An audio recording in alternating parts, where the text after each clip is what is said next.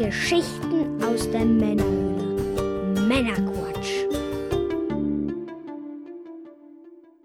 Willkommen zum Männerquatsch, dem Podcast von quatschenden Männern für alle. Ich bin der Björn, hallo zusammen. Heute bringe ich euch wieder eine handverlesene Auswahl an Neuigkeiten und interessanten Themen, damit ihr informiert seid und mitreden könnt, ohne selber zu viel Zeit zu investieren. Und wenn euch das Ganze gefällt, dann abonniert den Podcast doch gerne. Heute in Staffel 7, Folge 153, geht es im Retro-Rundgang um die Retro-Area der Gamescom 2023. Los geht's. Und bevor wir das tun, auch nochmal der Dank fürs fleißige Klicken auf die Werbeanzeigen auf der Webseite. Vielen lieben Dank dafür und natürlich auch Danke an all unsere Patreon-Unterstützer. Ja, nachdem wir in Folge 152 schon über die Gamescom 2023 im Allgemeinen gesprochen haben, liegt heute unser Fokus auf der Retro Area. Im traditionellen Retro-Rundgang, den wir seit einigen Jahren machen, habe ich wieder die Aussteller des Retro-Bereichs auf der Gamescom 2023 interviewt und mir erzählen lassen, was es dort alles zu entdecken gab. Und dieses Mal habe ich mich auf die beschränkt, die das letzte Jahr nicht dabei waren oder halt in diesem Jahr auch nochmal viele spannende neue Sachen dabei hatten. Und im nächsten Jahr werden wir dann wieder wechseln und so haben wir dann immer, haben wir dann keine Doppelungen drin und ihr hört jedes Jahr dann äh, potenziell was Neues. War auch gar nicht so einfach, die alle zu erwischen über die Tage. Da ist natürlich jeder immer voll beschäftigt. Ich hatte auch Termine und so weiter. Aber es ist mir dann auch gelungen, meine Liste abzuhaken. Und ihr kennt das ja schon aus den letzten Jahren. Ich habe dann auch wieder zu jedem Interviewpartner und zu den entsprechenden Ständen dann auch ein Foto gemacht. Und das Ganze werde ich dann in der Galerie in den Shownotes auf männerquatsch.de zu dieser Folge 153 dann entsprechend verlinken. So könnt ihr dann durch die Fotos schmückern, während ihr die Interviews hört, beziehungsweise euch dann auch ein Bild zu dem Gesagten machen.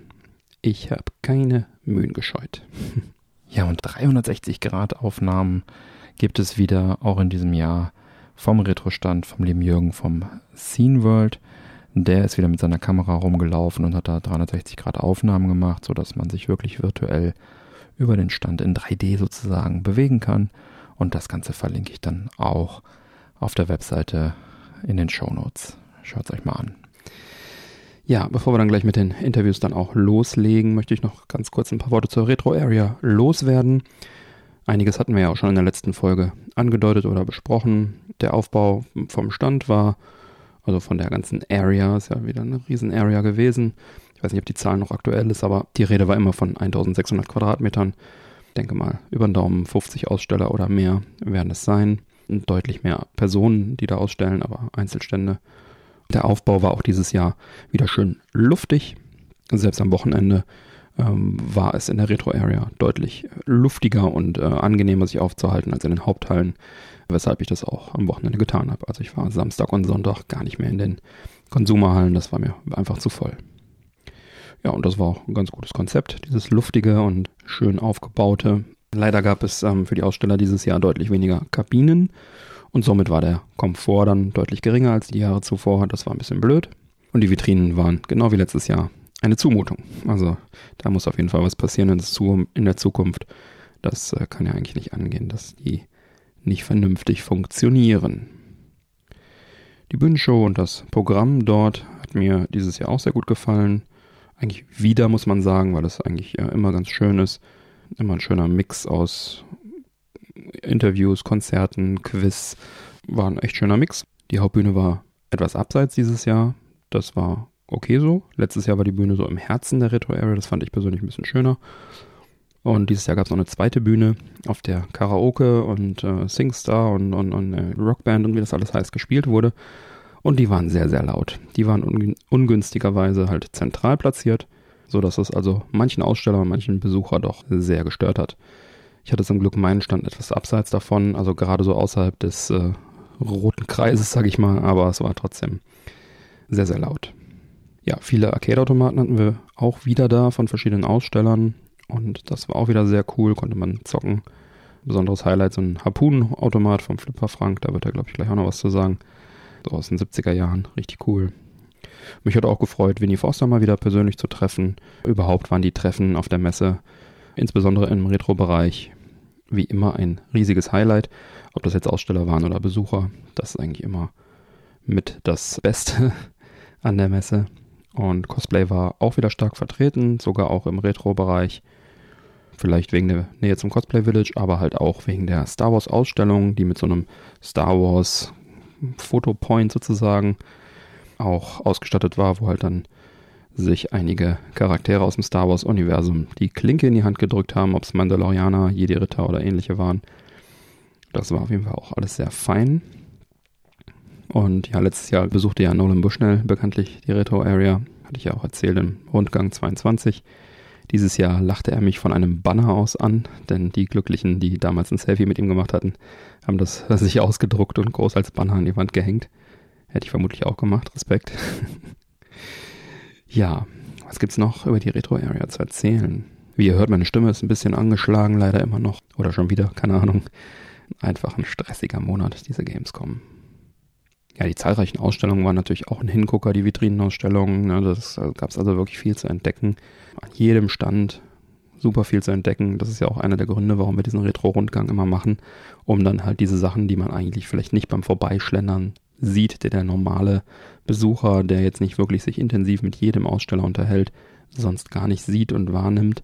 Und da sind ja überall Projekte hinter, die auch über die Gamescom hinaus existieren, also zumindest so, sag ich mal, 99 Prozent. Und das bedeutet natürlich, dass äh, die auch im Netz auffindbar sind, dass die auch auf anderen Ausstellungen sind, dass die vielleicht auch einfach irgendwelche Produkte vorbereiten, die irgendwann verfügbar sind und so weiter und so weiter. Die tollen Bücher zum Beispiel. Deswegen ist es halt so wertvoll, diese Interviews zu führen und diese 1 zu 1 Gespräche mit den Ausstellern, sage ich mal, um da eben die ganzen Infos dann im Detail sichtbar und hörbar zu machen, erlebbar zu machen für euch. Genau, und damit legen wir dann jetzt auch los. Und ich würde sagen, viel Spaß mit den Interviews. So, am Retrostand. Ich stehe hier mit Winnie Forster, Mr. Gameplan. Hi, schön, dass du auch da bist. Servus Björn. Servus Hörer. Ja, du bist jetzt auch hier Aussteller im Retro-Bereich Halle 10.2. Wie kommt's? Wie kam es dazu, dass du Aussteller bist selber?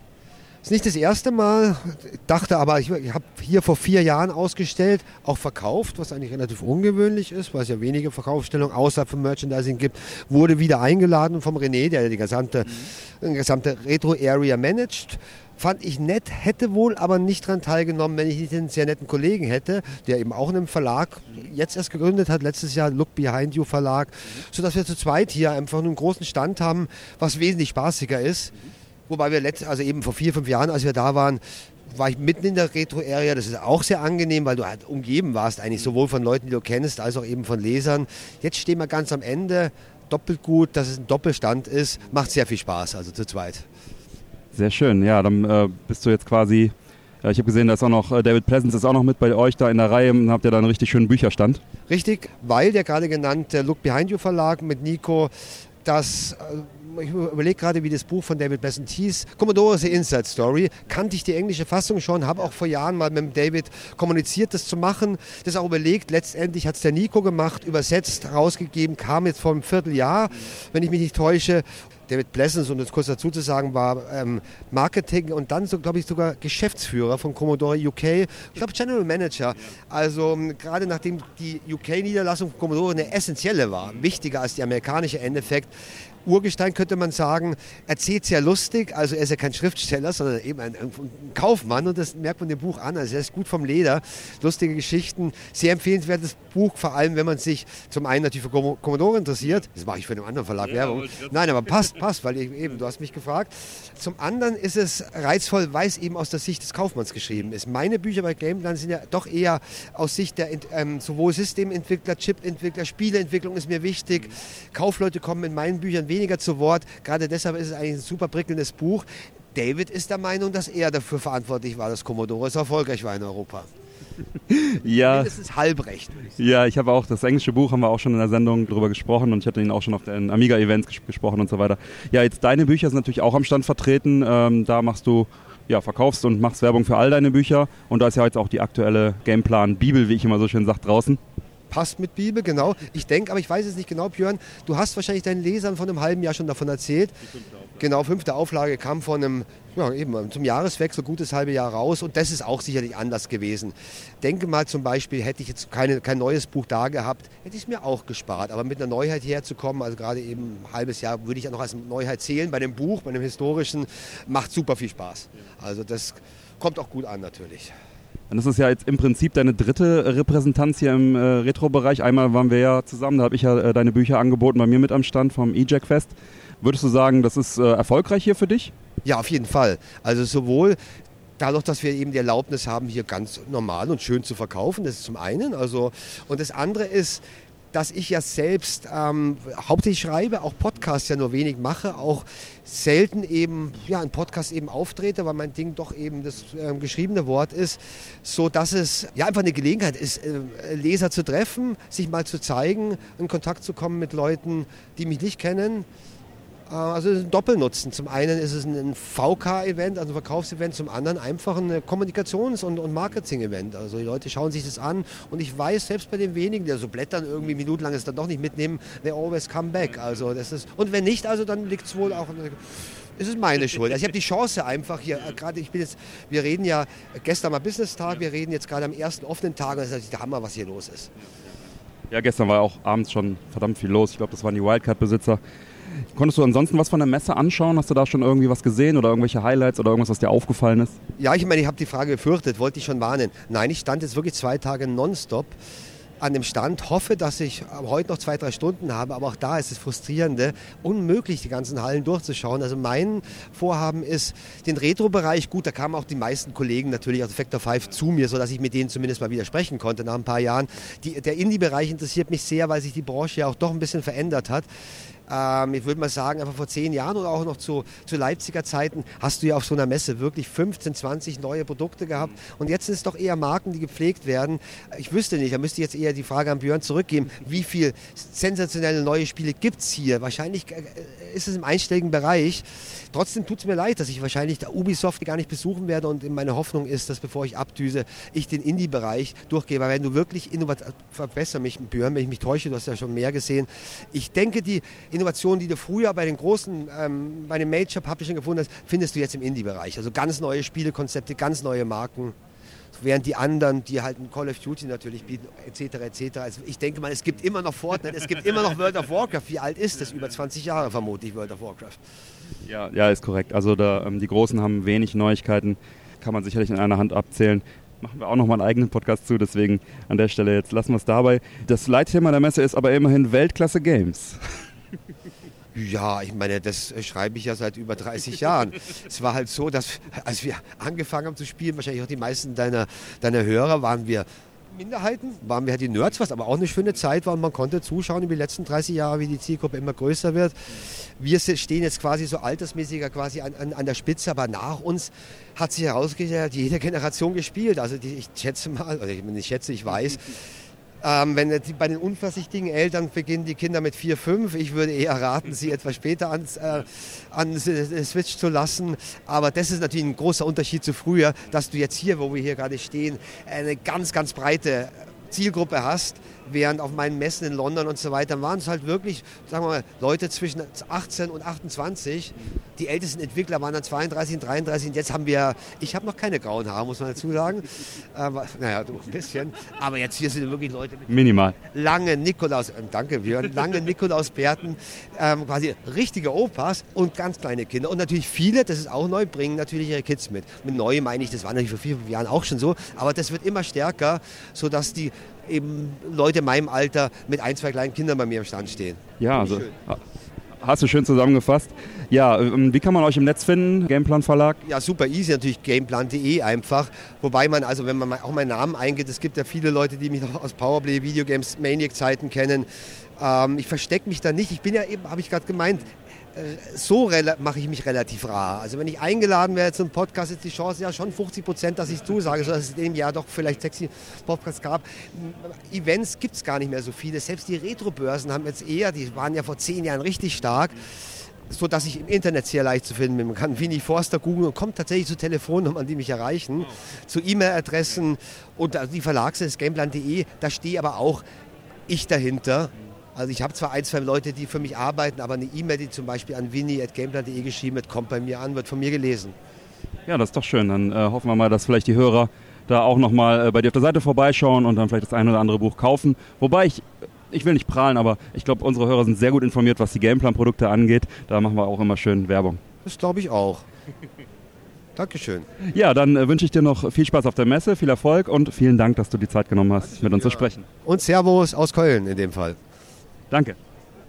Wir sind hier wieder am Gamescom Retro Stand und ich habe einen weiteren Aussteller hier vor der Nase und zwar von Unstream Arcade.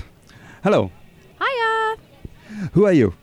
I'm Aisha. I'm the community manager for Antstream Arcade. Yeah, that's nice. As Antstream Arcade uh, was some years ago also exhibitor at Gamescom. Now you are back. Uh, what is new? What uh, do you have to show here at Gamescom? We're bigger and better. We've made a lot of improvements in five years. So, we recently launched fully on browser WebRTC, and since then, in July, we've actually launched onto Xbox, which is a, which is a massive deal for us. We've really showcased the preservation of games. Uh, last year, 2022, we won the TIGA Award for games preservation, and we want to really open up retro gaming to the younger generation. So at the moment, we've got 1,300 games, and we're adding two games every week to and then some really. And we've even added new platforms so a lot of people have been super excited about this. We launched our, our first few uh, playstation 1 games. That sounds awesome. Maybe you can uh, for the listeners uh, who don't know you explain the whole ecosystem the, the whole uh, thing how it works and what i have to pay for it. So Antstream Arcade is a cloud streaming service and you basically subscribe, and at the moment, we were actually free for beta testing. Now we are premium, and we've added so many extra features and so much more coming to our beautiful UI. At the moment, we've done a offer for twenty nine ninety nine a year, and that can be on the PC or the Xbox. But since we launched recently on Xbox, we have a special offer of seventy nine ninety nine. That's pounds, euros, or dollars for lifetime access. So that's forever up until you're in your hundreds, you can still play Antstream Arcade. This is huge. And if I'm don't willing to pay this uh, small amount of money for the lifetime license, is there any um, free plan that I can access basic 10 games or so? So the freemium has been completely removed, but you can look at the website and there's plenty of uh, YouTube reviews, Twitch reviews, clips everywhere showing us. So even if it was a case that you just wanted to subscribe for a month, I believe it's something like uh, between four ninety nine and six ninety nine a month. So it's not a lot. It's the price of what one Starbucks coffee, and then if you don't like it, that's it. Make sure you cancel boom, boom, done. But we are doing a lot of um, promotions. Um, so if you do check our socials and follow us, whether it's Instagram, Facebook, um, Twitter, oh, sorry, X, um, we are doing those giveaways. So you might actually have a chance to not only win a uh, lifetime subscription, but even a, an Xbox or a Samsung Smart TV. Great. Uh, can you something say about the Atari deal? There is um, an Unstream app at Atari VCS, and this is kind of free, I think. Can you say something about this? So uh, originally, when uh, the Atari uh, VCS console was released, Antstream came free on the console. So that was a deal we did directly with them. Um, that will remain until the foreseeable future. So the exclusive thing about that is certain Atari games you won't be able to get if you do the normal subscription on, for example, PC or Xbox. So that is the special thing about the Atari VCS. So I would suggest if you are interested in the Atari games to get that, and we will have Antstream already preloaded onto it. So get an Atari VCS, folks. it's a little bit hard in Europe, so uh, it's like more like a joke. But okay, yeah, thank you very much. Uh, do you have anything else to share with us? So we're making a lot of changes behind the scenes. We're trying to keep the fans, the ant streamers updated with our videos. So please do follow our YouTube. So any queries, any new features, any glitches, we are trying to keep on top of and let you know. Um, our head studio of um, head of studio Mike Rouse is doing these videos. So are we with our updates on our Antstream Connect. So please do check what we're up to. Um, we're trying to keep you guys involved. Please join our Discord. That's where we have a lot of the game request section where I know a lot of you want certain games, and trust me. Come in there, use the form, it comes to us. We will try our best to get those games for you. And not only that, we want to have a chat. Come talk to us about games. We love games. Thank you very much for your time and have a great show. Thank you. Let's survive Gamescom. Yeah, it's that Saturday.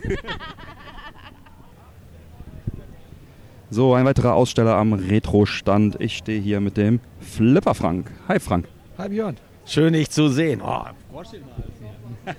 Ja, hast du einen Frosch im Hals. Ja, schön auch dich wiederzusehen. Äh, Wir haben uns ja schon einige Male auch hier getroffen und gesprochen. Und dieses Jahr machen wir eigentlich einen, äh, nur die Aussteller, die letztes Jahr nicht dabei waren. Ja, du warst letztes Jahr nicht als Flipper Frank, Marke Flipper Frank hier. Deswegen, ja, Flipper Frank, Pinball Arcades and More. Du hast eine eigene große Sammlung von Arcade-Maschinen und die zeigst du hier. Ja, ich zeige nicht die ganze Sammlung. Spannend ist, dass ich als Flipper Frank im Moment noch nicht mal einen Flipper dabei habe. das war allerdings der Zeit geschuldet. Nächstes Jahr ist das anders. Also da stehen auf jeden Fall im nächsten Jahr auch Flipper auf dem Stand. Das verspreche ich jetzt hier ganz hoch und heilig. Das ist auf jeden Fall fest geplant. Dann soll der Stand auch wieder ein bisschen größer werden als der jetzige. Der jetzige ist auch schon gar nicht so klein. Aber es bin halt eben als Einzelperson hier und da ist halt natürlich mit der Logistik, dem Transport und dem Fertigmachen ein bisschen schwierig. Das Hinfahren und Aufbauen ist nicht das Schlimme. Aber man weiß ja, Sonntagabend fällt hier der Dings und dann ist halt alles mit ein bisschen Hektik und genau. Und dann hast du nicht mal eben den ganzen Tag wie am Dienstag Zeit zum Aufbauen, hast du nicht die ganze Zeit zum Abbauen. Und die Aufzüge sind blockiert. Die Aufzüge sind blockiert und Flipper sind dann eben sperriger. Und das ist ein bisschen kompliziert. Ich konnte auch nicht den, ich sollte eigentlich einen Firmenwagen bekommen von meinem Chef und das ist so ein Ducato und der hat hinten so eine Rampe dran, die kann man so reinhängen, die ist super. Ja, und auf einmal 14 Tage vor der Gamescom hieß es dann, uh -uh, geht nicht, wir brauchen den für was anderes. Und dann habe ich mit der letzten Zusage hier, das letzte Telefonat mit René, das fand dann wirklich am letzte Woche Donnerstag statt. Und das ist aber, das ist aber spannend. Sowas ist für René dann überhaupt gar kein Problem. für den ist das eher ein Problem, wenn man sich zu früh kümmert. Also der war total entspannt und auch total, ja, gar kein Problem, machen wir wahr. Weil ich hatte natürlich schlechtes Gewissen. So, boah, so spät rufst du da an und oh, was sagt er dir? Und das war einfach alles auch ganz nett und ganz lustig. Dann war natürlich ein hektisches Wochenende. Montags nochmal die Geräte testen, aufladen. Ja, dienstags hier hin. Ich war froh, als alles stand, muss ich sagen. Und bisher bin ich sehr, sehr zufrieden. Der Verlauf ist ordentlich. Genug Leute da, die Spaß haben. Das macht ne, mir natürlich dann auch Freude. Und äh, bisher hat, ich will jetzt nicht vom Abend loben, den Tag, oder Messe nicht vom Ende loben, aber bisher hat alles durchgehalten. Sehr schön. Ja, du hast ja echt ein paar schöne Geräte auch dabei. Letztes Mal hattest du so elektromechanische Geräte dabei. Sind die auch wieder dabei? Nee, die sind dieses Jahr nicht dabei. Wir haben dieses Jahr also wirklich nur Geräte mit Monitor, Bildschirm, Pixel, ne? solche Sachen. Äh, die anderen, die sind vom Format her so ein bisschen unförmig. Und haben auch, glaube ich, dann nicht ganz so durchgehalten. Ne? Jein, ich hätte, ich habe einen, dem hätte ich vertraut.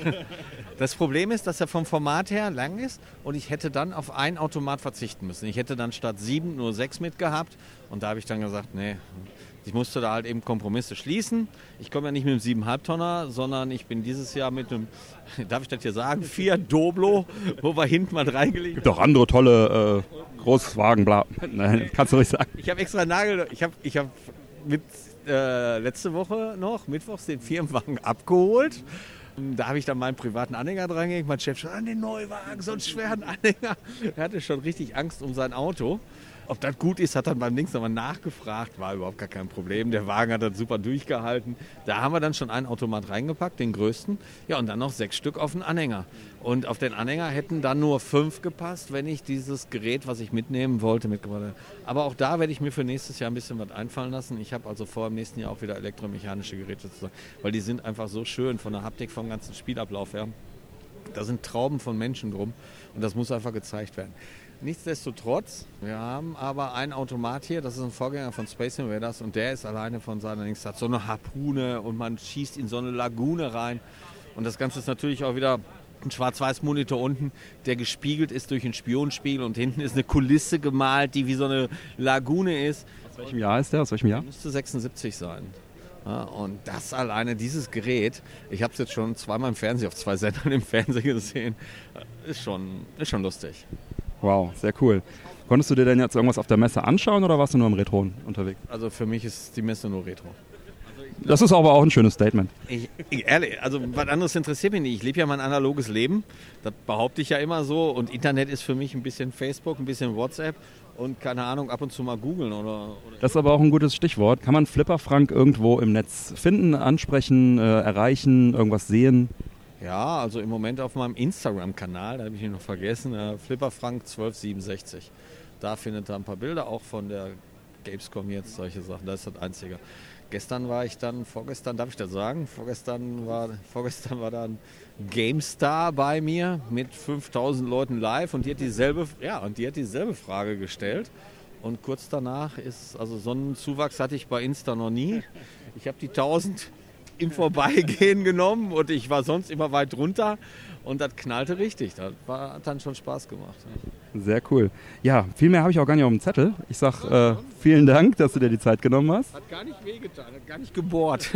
Wie damals die Werbung, wenn ein Kind vom Zahnarzt gab, Papa, er hat gar nicht gebohrt. genau. Ich wünsche dir noch viel Spaß auf der Messe. Vielen Dank dir. Nächstes Jahr wieder. Sehr gerne. Wir sehen uns ja eigentlich nur zur Gamescom noch, ne? Schade. Ja, sind, keine, sind zu wenig andere Veranstaltungen auch. Oktober ist das E-Jack-Fest in Kleinbrüch. Komm gerne vorbei. Mit oder ohne Automaten. Du bist immer willkommen. Ich, ich, ich werde es mal, ich habe es mir schon lange vorgenommen. Vielleicht, ich, ich muss gucken. Ja, dann schauen wir doch mal. Vielleicht sehen wir dich ja dann im Oktober auch auf dem E-Jack-Fest. Das wäre doch schön. Ja. Dank dir. Gerne, immer wieder gerne. So, ich stehe mit einem weiteren Retro-Aussteller hier von Halle 10.2. Stell dich doch bitte kurz vor. Hallo, ich heiße Malte und äh, stehe für den C64 am Stand in der Retro-Gaming-Halle. Ja, macht sehr viel Spaß, sehr viele Leute und anstrengend, aber auch echt cool. ja, das glaube ich. Was hast du denn da alles bei dir am Stand? Ich habe gesehen, da ist auch was mit dem Beamer und Pac-Man und so weiter. Erzähl mal. Ja, genau. Also ähm, wir haben Pac-Man auf dem Beamer äh, mit dem C64 ähm, ausgestellt. Die Leute, die haben nach, na, danach gefragt. Simple, einfach zu verstehende Spiele. Aber es ist auch ein zweites Spiel an meinem Stand, das heißt Pick and Mix. Und äh, da sind zwei Personen, die müssen viel äh, futtern, damit sie schwer werden und eine Plattform auslösen können, damit ein Portal sich öffnet. Ist das ein irgendwie ein neues Spiel oder ist das auch noch ein altes? Das ist sogar äh, einigen Twitch-Zuschauern bekannt. Das ist nämlich in mehreren Twitch-Sessions entstanden und äh, die Zuschauer konnten dann interagieren, also sagen, was sie sich wünschen für das Spiel. Also quasi ein Homebrew, ein neues, altes Spiel. So sieht's aus. Sehr cool. Hast du irgendwie, also das ist deine private Sammlung, haben wir eben gerade schon im Vorfeld äh, besprochen, hast du da irgendwie eine Webseite oder irgendwas dazu? Ähm, es gibt den C64 Club Berlin und ähm, es gibt die Seite digitaltalk.at und beides ist so ein Projekt von mir, also C64 sammeln und auch äh, ein Diskettenmagazin damit herausgeben. Ja. Sehr cool, das klingt doch ganz hervorragend. Äh, willst du da noch ein bisschen mehr zu ausführen, was das genau ist? Also die Digital Talk ist das einzig deutsche ähm, noch verbliebene Diskettenmagazin für den C64. Man kennt vielleicht Magic Disc Game On äh, von früher. Die Digital Talk ist so ein äh, Hobbyprojekt äh, privater Natur und die gibt es so zwei bis dreimal im Jahr. Immer wieder mit wechselndem Team, weil es äh, ein Arsch voll Arbeit ist, um mal Deutsch zu sprechen. ja, und das Diskettenmagazin kriegt man dann in den Briefkasten geliefert und kann, den, kann dann zu Hause am Computer lesen. Also es ist so, eine, so, ein, so ein Zwischenmedium zwischen Print und Internet. Ne? Mail oder Internet quasi. Ja, so wie früher halt auch die Cracks äh, äh, verteilt wurden über den Postweg. Ne? Sehr schön. Ja, cool. Ja, vielen Dank, dass du dir die Zeit genommen hast und wünsche dir noch viel Spaß auf der Messe. Herzlichen Dank. Viel Spaß auch den Zuhörern. Vielen Dank. So, der nächste Aussteller im Retro hier bei mir, der Christopher. Hi Christopher. Hi, Servus. Mit welchem Projekt bist du hier, beziehungsweise was zeigt ihr bei euch am Stand? Bei uns im Stand geht es darum, halt Circle heißt das Produkt. Ähm, es geht darum, ähm, mit acht Spielern im Kreis zu spielen. Äh, wir haben eine Plattform, die packt man unter sein Smartphone, Tablet, Convertible, egal was, einfach oben drauf, dann connecten und mit acht Spielern spielen. Das ist ja jetzt kein Retro per se, es sieht aber ein bisschen retro aus, habe ich so äh, gesehen, zumindest vom, von weitem, was da so an Spielen bei rumkommt. Ist das eine Neuentwicklung von euch? Genau, das ist eine Neuentwicklung, aber Open Source gemacht. Also das heißt, jeder kann sozusagen eigene Spiele entwickeln. Wir haben ein ähm, Unity-Projekt, was man sich kostenlos auf unserer Seite runterladen kann. Also man kann die Hardware auch ändern, da kann man eigene Software aufspielen. Daran haben wir auch gedacht, dass man das über USB flashen kann selber. Also es ist eine Open Source-Geschichte und genau, darum geht's. Seid ihr damit schon auf dem Markt? Wir haben eine Kleinserie bis jetzt. Sobald die weg ist, müssen wir halt schauen, dass wir Investoren kriegen und dass es weitergeht. Okay, und was braucht man jetzt alles, damit man da loslegen kann und was muss ich da ausgeben? Also an sich, wir haben sozusagen Konstruktion, alles da, also Hülle und sowas ist alles da. Wir brauchen eigentlich jetzt nur ein kleines Investment, ähm, mit dem es eigentlich schon losgehen kann. Also mit 2000 Plattformen wäre sozusagen das Minimum, was wir bräuchten, dass wir dann halt starten können. Also Okay, aber ihr verkauft schon diese kleinen Serie selber auch an die Spieler sozusagen. genau, richtig. Und wenn ich jetzt ein Gerät kaufen will, was muss ich da ausgeben? Für vier Spieler 49 Euro und ähm, für acht Spieler 69 Euro. Und dann gibt es da auch schon einige Spiele äh, verfügbar vermutlich und dann kann man da loslegen direkt. Genau, richtig. Es gibt Circle Party, das sind mehrere Minispiele. Also da spielt man sozusagen mehrere Runden, Minispiele und ja, wer dann sozusagen der Beste ist am Ende, kriegt dann sozusagen den Hauptpreis, eine Siegerehrung. Ja, und dann gibt es halt ein Quizspiel mit 18 Kategorien, 5000 Fragen, genau. Und wir sind jetzt noch dran, äh, weitere Spiele zu machen, auch mit den Beschleunigungssensoren, die in unseren Controllern sind. Und die Spiele können dann auch von, von Drittherstellern im Prinzip kommen. Also wenn ich jetzt ein Entwickler wäre, könnte ich auch ein Spiel für eure Plattform machen. Genau, richtig. Also es ist so, dass wir auf unserer Homepage halt äh, sozusagen alle Spiele sammeln, also alle Spiele, die im Kreis gespielt werden können und die sind dann halt verlinkt zum jeweiligen Store, zum App Store oder Play Store und genau, und jeder kann dann seine Spiele hochladen sozusagen und genau, uns schicken den Link und dann, wir haben das dann auf unserer Homepage und verteilen das da. Sehr gut. Homepage ist ein gutes Stichwort. Wo kann man euch äh, erreichen? Wo kann man mehr über euch erfahren? Genau, und zwar ist das www.playinacircle.com. Da kann man mehr erfahren und da gibt es auch sozusagen äh, die Links zu äh, Instagram und äh, anderen Social Platforms. Werde ich auf jeden Fall verlinken in den Show Notes. Ich sage vielen Dank, dass du dir die Zeit genommen hast und noch viel Spaß auf der Messe. Ja, nicht zu danken. Vielen Dank dir und ciao.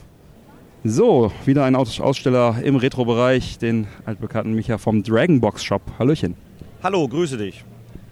Grüße. Ja, ihr habt auch wieder groß aufgefahren, äh, großen Stand, viele Exponate. Erzähl doch mal ein paar Highlights bzw. vielleicht Neuigkeiten, die ihr dabei habt. Ja, da auf jeden Fall natürlich bei den ganzen GPDs, den GPD Win 4 und zwar jetzt die Neufassung, die jetzt erst im Ende September fertig wird. Dann Das sind diese Handhelds, diese Genau, das sind diese kleinen Handhelds und da gibt es dann noch die größere Version, den GPD Win Max 2, der ja schon fast so eine kleine Laptopgröße hat. Mit 10 Zoll ist auch mein persönlicher privater Laptop geworden. Ich glaube, wir haben acht Stück oder so von denen dabei, weil wir nämlich irgendwie das komplette Team nutzt den privat als Unterwegs-Laptop, weil der einfach so klasse geworden ist, dass du damit super arbeiten kannst. Und da auch ganz neu dann die G1 Grafikkarte, das ist quasi eine externe Grafikkarte von GPD, die natürlich perfekt mit den beiden Geräten zusammen ähm, und dann kannst du wirklich einen Desktop-PC draus machen und richtig richtig AAA-Triple-Titel spielen ähm, auf dem großen Fernseher. Die funktionieren aber auch natürlich mit jedem anderen Mini-PC. Also es ist wirklich so eine kleine handliche externe GPU. Äh, Die haben wir da auch noch dabei. Das klingt ganz gut. Ich habe auch einen riesen Haufen Controller gesehen, unter anderem diesen äh, Neo Geo Controller, ist der von 8-Bit.io, glaube ich, ne? Genau, also wir haben ja sowieso schon lange die ganzen 8-Bit-Dio und Retro-Fighters und Retro-Bit-Controller. Und ich sage natürlich immer die Dinge, also man muss Controller in die Hand nehmen, damit man weiß, wie die sich anfühlen. Und da ist natürlich so eine Messe am besten, weil die nehmen wir mit, die kann man ausprobieren. Wir haben jetzt zwar nicht jeden zum Spielen angeschlossen, weil das wäre jetzt doch ein bisschen Overkill, aber man kann halt fühlen, wie gut sind die Sticks, wie fühlen sich überhaupt, wie ist die Haptik, das Feedback, wie liegt der in der Hand. Und ja, da kommt, ist jetzt natürlich ganz frisch rausgekommen dieser Neo Geo Controller von 8-Bitio, der den richtig schönen Stick-Click nachgebaut hat. Und da sieht man mal, also wenn man das Ding in die Hand nimmt, wir haben genug Leute da gehabt, die das Neo Geo CD natürlich daheim haben und die gesagt haben, das Ding fühlt sich wirklich wie echt an. Und ja, das Geile ist, wenn man dann noch so die Brook-Konverter mit dazu nimmt, die wir ja auch hier haben. Da kann man das Ganze dann noch auf Neo Geo adaptieren und kann dann zum Beispiel auf dem originalen Neo Geo auch mit dem Neo Geo Stick spielen. Und das ist eigentlich auch eine ganz coole Geschichte. Das ist echt ganz cool, ja.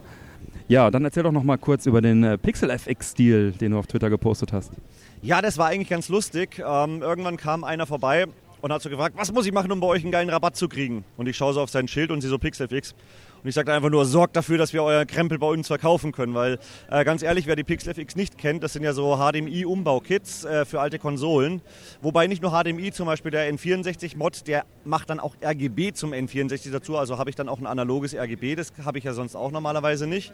Und die wollte ich eigentlich schon lange verkaufen, weil es haben auch schon viele, viele Leute nachgefragt. Ich habe schon auch ein paar Kits für Kunden eingebaut, die haben die dann irgendwo anders besorgt und ich habe sie dann installiert. Bietet sich auch bei mir an, weil wir bauen ja auch Kondensatorentausch und Umbauservice für die X-Station und sowas an. Da bietet sich an, so ein HDMI-Kit auch noch gleich reinzubauen.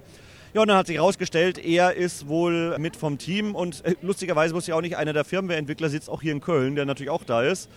Und ich habe irgendwie schon mehrfach den Initiator angeschrieben, aber irgendwie habe ich nie E-Mail-Rückantwort bekommen, ob die irgendwo im Spam gelandet ist oder sonst wo. Keine Ahnung. Ich habe nie Antwort bekommen und er hat jetzt gesagt, klar, er kümmert sich drum und äh, so wie es ausschaut, also mit 99%iger Sicherheit haben wir dann auch demnächst die wunderbaren Pixel X Gem im Shop. Das ist ja auch so ein, so ein Multikit, ähm, das es dann für verschiedene Konsolen gibt, also PS1, PS2, N64 auf HDMI umrüsten mit Scanlines, mit äh, Dot-Mask-Funktionen und so weiter. Also im Endeffekt das, was diese teuren Konverter können, nur halt direkt in die Konsole eingebaut. Und das fand ich schon geil. Also da sieht man mal, so eine Gamescom hilft auch, um neue Deals abzuschließen. Und ich glaube, das wird so den einen oder anderen Kunden bei mir auch freuen, dass die Dinger endlich reinkommen. Sehr cool. Hast du noch mehr Highlights? Ja gut, wir haben äh, das Atari 7800 GD, das Game Drive, auf dem man ja alle Atari 7800 Spiele von SD-Karte spielen kann. Und es dann noch die Sonderfunktion hat, dass es dem Atari 7800 ohne Umbau einen RGB-Ausgang spendiert. Und noch mit einem dazugehörigen Adapter, dass man auch ein Mega Drive Gamepad anschließen kann und sogar die, das Master System Lightgun und dann auch wirklich äh, die Lightgun-Spiele auf dem 7800er spielen kann. Das haben wir dabei, das ist zwar jetzt schon eine Weile draußen, aber das mit draußen würde ich in Anführungsstrichen halt sagen, weil es gab jetzt einen ersten Testlauf von 30 Stück die ich bekommen habe. Also die wurden so ein bisschen im Shop verteilt. Ich habe 30 davon abbekommen. Und der große Produktionslauf, der kommt jetzt erst, ich schätze mal, die sind dann im Oktober wieder auf Lager. Aber die Leute, gerade die Atari-Fans, die sich das anschauen wollen, die können das hier machen. Auch wenn es nicht so viele Atari 7800-Fans natürlich gibt, aber es gibt einige, genau wie beim Jaguar. Jaguar ist jetzt nicht so die große bekannte Konsole, aber es gibt halt die Fans und die wollen das natürlich auch haben und sehen. Ja, exakt. Da äh, freue ich mich auch drauf, das dann auch wahrscheinlich auf dem E-Jack-Fest zeigen zu können. Ansonsten bist du ein bisschen rumgekommen, konntest du schon etwas von der Messe anschauen? Ja, so ein bisschen habe ich natürlich auch mich umgeschaut, ähm, da ich eigentlich Fan von Rollenspielen bin. Gut, Star Ocean 2, das Remake vom Remake. Das habe ich mal kurz angespielt. Äh, Persona 3, 15 Jahre her, dass ich das Original gespielt habe. Das Remake schaut auch ganz gut aus in HD. Persona 5 Taktika. Aber ansonsten muss ich sagen, für mich war jetzt nicht so viel dabei. Aber das liegt halt einfach an der Art Spiele, die ich spiele. Außer natürlich im Indie-Bereich, weil im Indie-Bereich, das sind ja wirklich die Klassiker-Titel. Da gibt es so viele schöne Metroidvania-Spiele in der Art, die mich interessieren. Also ja, die Indie-Arena, also eigentlich die ganze Halle 10 2 ist für mich jetzt die beste. Aber es kommt natürlich auch immer auf den Spielegeschmack an. So ist es. Ja, magst du noch mal sagen, wo man euch im Netz findet? Na ja gut, wer es noch nicht kennen sollte, www.dragonbox.de, glaube ich inzwischen schon so alt etabliert. Also wir haben auch sehr viele Stammkunden gehabt, die hier vorbeischauen und sich gefreut haben, so auf ein kleines Pläuschen, auf den neuen Katalog natürlich, der jetzt auch wieder draußen ist. Den kann man ja dann auch wieder im Shop runterladen und bestellen. Der ist dann auch nächste Woche online. Und ja, hat wirklich Spaß gemacht wie immer. Dann sage ich vielen Dank, dass du dir die Zeit genommen hast und noch viel Spaß auf der Messe. Ja, danke dir auch. So, mit dem nächsten Retro-Aussteller hier in Halle 10.2. Stell dich doch bitte kurz vor. Ja, hallo, ich bin Tino Mania, Amiga, Konsolen, Flipper-affin. Ich versuche heute ein bisschen das ähm, ARC-Projekt und das Amiga Germany Fansein zu repräsentieren. Ja, du bist mit am Stand von der German Remix Group. Die hatten wir auch im letzten Jahr schon im Interview. Magst du da deine Verbindung in die Richtung vielleicht kurz einmal erklären? Ja, genau. Der ähm, Christian, aka Tunes von der German Remix Group, praktisch der der Vater, der Gründer und der Mitch von Heiden. Ähm, das sind ja Freunde von mir, die sind auch quasi mit im ARC-Team und so schließt sich dann immer wieder der Kreis, genau wie, wie Robert und, und Lars Sigma 7 und so. Also die gehören zu German Remix Group und nicht zum ARC-Team, aber wir sind halt so befreundet, sag ich mal. Ja. Genau, und das ARC, das ist ja diese Amiga Retro Ruhrpott Convention. Wer ist es genau? Amiga Ruhrpott Convention. Hey, da war ich nah dran. ähm, die haben wir auch im Podcast äh, darauf hingewiesen. Vielleicht erzählst du kurz etwas über das Projekt. Ja, genau. Das ist so eine ähm, ja, ich hätte fast Scheißhaus-Idee ähm, gesagt. Das war so auf dem Roadtrip zurück von der Amiga 37. Ähm, das war ja so die erste nach Corona. Und ähm, der Caesar Tunes und ich, wir hatten halt Spaß, dass ähm, mal wieder so eine richtig große Veranstaltung face-to-face. Ähm, man trifft alte Gesichter, man, man sieht die Leute, die Geräte. Und wir sind nach Hause gefahren und haben halt gesagt, ähm, boah, warum nicht mehr und öfter? Und wir versuchen mal so ein kleines Treffen auf die Beine zu stellen. Ja, und dieses kleine Treffen ist dann ja, ganz gut angekommen bei den Besuchern und wir hatten 130 Leute da und auch ein paar Größen. Factor 5 waren da, Alinea Computer. Die Leute haben uns halt am Tag der Veranstaltung schon angesprochen, wann denn die nächsten stattfinden. Und das ist, glaube ich, ähm, die, die, die, beste Resonanz, die man bekommen kann, wenn die Leute sagen, ey, bitte wieder. Und da freuen wir uns ganz besonders drauf. Und am 25. Mai 2024 wird die ARC 2 stattfinden. Sehr gut, das Datum auch noch untergebracht. Perfekt. Ja, und dann hast du noch gesagt, das Amiga Fernsehen, da bist du auch beteiligt. Was machst du da? Ja, genau. Ähm, ich habe hin und wieder beim Amiga Germany Fansein ein bisschen unterstützt. Wenn ich da der Meinung war, ich wüsste irgendwas, habe ich vielleicht ein paar Infos rübergespielt. Verstehe mich halt gut mit, mit Pitrock und Andy, Michael Seibt. Ähm, sind ein cooles Team und äh, nicht zu vergessen auch Kai Pirinha, der auch zum ARC-Team gehört. Ja, und dann hat man uns angesprochen, den Kai Pirinha und mich, ob wir nicht immer nur so im Hintergrund, sondern einfach auch wirklich da aktiv mit dazu gehören möchten und damit zuarbeiten möchten und sind quasi seit dieser Ausgabe dann auch fester Bestandteil der Amiga Germany Fansign-Redaktion. Ja, sehr cool. Ich denke, du bist hier nicht festgetackert am Stand. Hast du schon ein bisschen was von der Messe gesehen? Wie sind deine Eindrücke? Tatsächlich habe ich noch gar nichts gesehen. ich bin heute den ersten Tag erst da. Ähm, die anderen Jungs sind ja schon seit Mittwoch hier. Christian und ich konnten erst heute hier sein, ab heute. Ich bin sehr überrascht, wie groß das Interesse ist und ähm, ich habe schon sehr viele Gespräche geführt. Ähm, mein persönliches Highlight war, dass ähm, Petro auf mich zukam und hat um ein Autogramm gebetet. Ich dachte, ich bin im Paralleluniversum, eigentlich sollte es andersrum sein, aber der wollte gerne die Erstausgabe vom Fansein unterschrieben haben. Ja, und damit ist eigentlich mein Highlight für heute schon durch. Wir haben 11 Uhr. sehr schön. Magst du noch mal eben sagen, wo man im Netz äh, die Projekte findet? Ja, gerne. Danke, dass du danach fragst. Das ist www.amiga-ruhrpott.de. Da geht es dann ähm, zu unserer ARC-Seite. Da könnt ihr Informationen zur ARC euch angucken, auch schon für nächstes Jahr. Und dann hätte ich noch ähm, unser Fansein, das ist amiga-germany-fansein.de und ähm, da könnt ihr dann auch euch zu Facebook verlinken. Wir haben ja auch eine große ähm, Facebook-Gruppe, die Amiga Germany Fansein-Gruppe. Auf dem Shop könnt ihr dann Merch beziehen und unser Magazin beziehen als Einzelbestellung oder im Abo oder ähm, gerne unserer Facebook-Gruppe beitreten. Wir freuen uns immer über neue User. Vielen Dank. Ja, ich danke dir, dass du dir Zeit genommen hast und noch viel Spaß auf der Messe. Ich danke dir für das Interview. Ciao. So, ich bin wieder am Retro-Stand, diesmal mit einem weiteren Aussteller, dem guten Silvio von Retro-Konsolen. Was hast du denn für eine Ausstellung hier dieses Mal? Ich mache dieses Jahr eine Die Siedler-Ausstellung. Siedler ist ja jetzt 30 Jahre alt geworden. Ja, da habe ich drei Vitrinen. Gestern habe ich noch ein äh, Autogramm bekommen vom Volker Wertig. Sieht gut aus. Dem Creator von Siedler. Sehr schön. Was, äh, was sind da die Highlights in den Vitrinen? Ja, jetzt das, unterschrieben, jetzt das unterschriebene Siedler 1 für den Amiga. Ja, ansonsten äh, habe ich noch einen Siedler 7 in der Collectors Box, auch komplett unterschrieben von allen Entwicklern von Blue Byte, Ubisoft und ja, das sind so die Highlights. Sehr schön. Ja, du machst immer auch sehr coole Fotos überall. Ich habe dich jetzt auch eben schon wieder mit so einer dicken Kamera hier rumrennen sehen. Und die Bilder findet man ja bei dir auf der Webseite. Kannst du kurz mal äh, sagen, wie man dich da findet im Netz? Unter retro-konsolen.de und auf retrogaming-events.de sind die ganzen Bilder. Und das kann ich sehr empfehlen, das lohnt sich sehr. Da ist auch eine schöne Galerie vom E-Jack Fest zum Beispiel. Da kann ich nur jedem wärmstens empfehlen, mal vorbeizuschauen. Silvio, ich sage vielen Dank, dass du dir kurz die Zeit genommen hast und wünsche dir noch viel Spaß auf der Messe. Jo, danke. So, ich stehe hier mit dem René Meyer, der Mann, der den Hut auf hat, am Retro-Stand vom Haus der Computerspiele. Hallo René. Hallo, alle Jahre wieder. Alle Jahre wieder. Und meine erste Frage hier auf meinem Zettel ist, stell dich mal bitte kurz vor. Ich glaube, das können wir uns sparen, weil wir einfach jedes Jahr auch sprechen, zu Recht, weil ja, du machst das hier, du organisierst das hier. Und meine erste Frage, Hat sich irgendwie unterschieden zu den vorherigen Jahren, also vor Corona, jetzt mit dem, äh, letzten beiden Game Gamescom-Organisationen? Weil davor war ja schon alles so ein bisschen sehr ähm, eingespielt, dann war Pause. Gibt es da irgendwelche großen Unterschiede? Ich finde, dass voriges Jahr noch sehr unter dem Scheffel von Corona stand. Man sah noch häufig Masken. Es gab einige Aussteller oder Musiker, die nicht gekommen sind, weil sie Angst hatten, sich anzustecken oder weil sie nicht geimpft waren. Es waren auch deutlich weniger Aussteller und deutlich weniger Besucher da.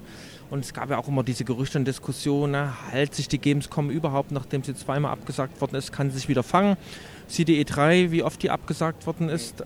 Aber dieses Jahr sieht man eben, dass die Gamescom wirklich zurück ist. Ne? Viele von den Großen sind wieder zurück, so wie Nintendo beispielsweise. Ich habe den Eindruck, es sind super viele Besucher, wir werden es erfahren. Aber so alle Tage sind irgendwie ausverkauft und ein bisschen generell auf die Gamescom bezogen fehlen vielleicht die großen Titel, die man so hat. Ne? Es gab nicht so richtig super viel, Starfield fällt mir ein, aber Indie sind eben halt super stark. Ne? Nicht nur ähm, den großen, die Indie-Area, die es schon immer gab. Es gibt da noch eine ganze Menge anderer Indie-Stände, Länderstände diesmal in unserer Halle, das ist interessant. Und auch viele Länderstände in, im, im Business Center. Ja, die waren im Business Center ja immer schon, aber jetzt haben sie sie auch mal hier im Konsumerhaus stehen, finde ich auch ganz spannend. Genau. Le letztes Jahr war schon in der 10.1, also unter uns äh, relativ viel. Indie. Und das finde ich eben halt super, super stark, dass ähm, durch das Fehlen von manchen großen Titeln dann eben halt die kleine, etwas größere Stimme bekommen. Ja, und wie läuft es dieses Jahr? Läuft alles gut? Wie läuft's? Ja, also äh, ich bin super glücklich, dass wieder alle gekommen sind und, und, und alles funktioniert der Stand ist ja ganz deutlich größer im Vergleich zum Vorjahr. Wenn man so auf die Wände schaut, so habe mal so äh, zusammengerechnet 40 Prozent mehr Ausstellerfläche, also Wände. Ich habe auch mal die Wände zusammengezählt, damit ich mal ein Gefühl dafür bekomme. Es sind 350 Meter. Also wenn man alle Stände in einer Schlange aufstellt, das sind es 350 Meter Ausstellungsfläche und das ist halt echt super. Und wir haben zwei Bühnen und alles sehr bunt und laut und die, diese Vielseitigkeit, die finde ich eben halt total schön, dass der Besucher nicht auf den Retro-Stand kommt und denkt, das sieht ja aus wie jedes Jahr. Und es sind immer die gleichen Leute und die gleichen Stände. Und ich finde es schön, wenn es eine Mischung gibt. Und wir haben dieses Jahr auch eine ganze Menge neue Aussteller, die noch nie da waren, wie zum Beispiel diese tolle Marble Maze, diese Installation mit neuen Bildschirmen beispielsweise äh, na, diese Wand, mit, wo man an neuen Monitoren ein Spiel spielt mit, mit Steckverbindung, dann Marble Maze oder Circle oder so andere Sachen. Ich halte dann auch immer, da ich oft auf Veranstaltungen bin, so die Augen auf und wenn ich irgendwas Interessantes sehe, dann ähm, gucke ich, ob, ob, man die irgendwie auf die Gamescom locken kann und Aussteller, die jedes Mal hinkommen, die haben dann auch teilweise neue Ideen und wollen irgendwas Neues zeigen und das ist so ja, diese Vielfalt. Und ich bin ein großer Liebhaber von Spielemusik und mache den Stand sehr, sehr laut, was nicht jedem gefällt, aber es ist eben halt Gamescom. Ne? Gamescom ist eine, ist eine Party und kann natürlich super laut sein, so dass wir eben halt jede Menge, ne? zwei Musikradios und zwei Bühnen mit Musik und Musikspiel. Also ist diesmal besonders laut, aber ich finde, es gehört eben halt mit zur Gamescom. Ne? Ja, was mir gefällt, äh, auch die Mischung, wie du sagtest. Also wir haben Automaten da, wir haben äh, die Bühne da, Musiker, Künstler, alles querbeet. Das Motto dieses Jahr oder das Leitthema der Messe ist Weltklasse Games. Kannst du das unterstreichen? Hast du auch ein bisschen was gesehen? Na, ich habe mir nicht viel angeguckt. Das habe ich mir im Laufe der Jahre immer mehr abgewöhnt. Je mehr Arbeit dieser Retro-Stand macht, am Anfang 2009 da war das ja eine reine, fast eine reine Vitrinenausstellung, wo es nicht so viel gab und wo ich eben halt Journalist spielen konnte und viel herumlaufen konnte. In den vergangenen Jahren ist eben halt die Arbeit am Stand viel aufwendiger geworden. Das Bühnenprogramm, da kümmert sich man darum. Da habe ich gar nicht so viel gesehen. Ich bin nur so rumgelaufen und habe in der Tat in erster Linie gar nicht nach Spielen geschaut, sondern nach interessanten Inhalten für, für den Retro-Bereich. Zum Beispiel gibt es äh, unter uns ähm, Leute, die Gummitiere machen mit so Tetris in Tetris-Form. Die habe ich dann gleich sofort zu einer Kooperation gewonnen. Also wir konnten einige Tüten abstauben als, als Preise für das Bühnenquiz beispielsweise. Und da gibt es auch jede Menge so neue Automaten. Arcade One Up und so. Und mit denen habe ich auch mal gesprochen, wie es so aussähe, dass wir zum Beispiel mal Automaten auf den Retro-Bereich bekommen. Also das sind so die Sachen, dass ich gar nicht mehr so sehr nach aktuellen Spielen schaue, sondern eben halt so eher nach interessanten Einkaufstour.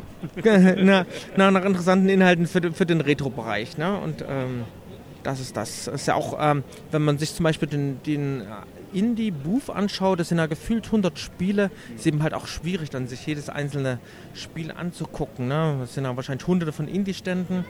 Aber wenn ich so ein Spiel sehe, äh, bei mir das geht es ganz schnell. Also wenn ich so in einer Sekunde ein Spiel sehe, wo ich sage, ah, das sieht aber cool aus, dann bleibe ich auch mal stehen und nehme zumindest einen Flyer mit. Du machst ja auch sehr viele andere Ausstellungen und fährst viel rum übers Jahr. Gibt es irgendwie bei euch auf der Webseite da eine Übersicht, äh, welche Veranstaltungen du immer so besuchst? Das, das unterscheide ich in zwei Dinge. Entweder ich besuche sie, also oh- ohne Hardware, oder ich stelle da aus als Haus der Computerspiele.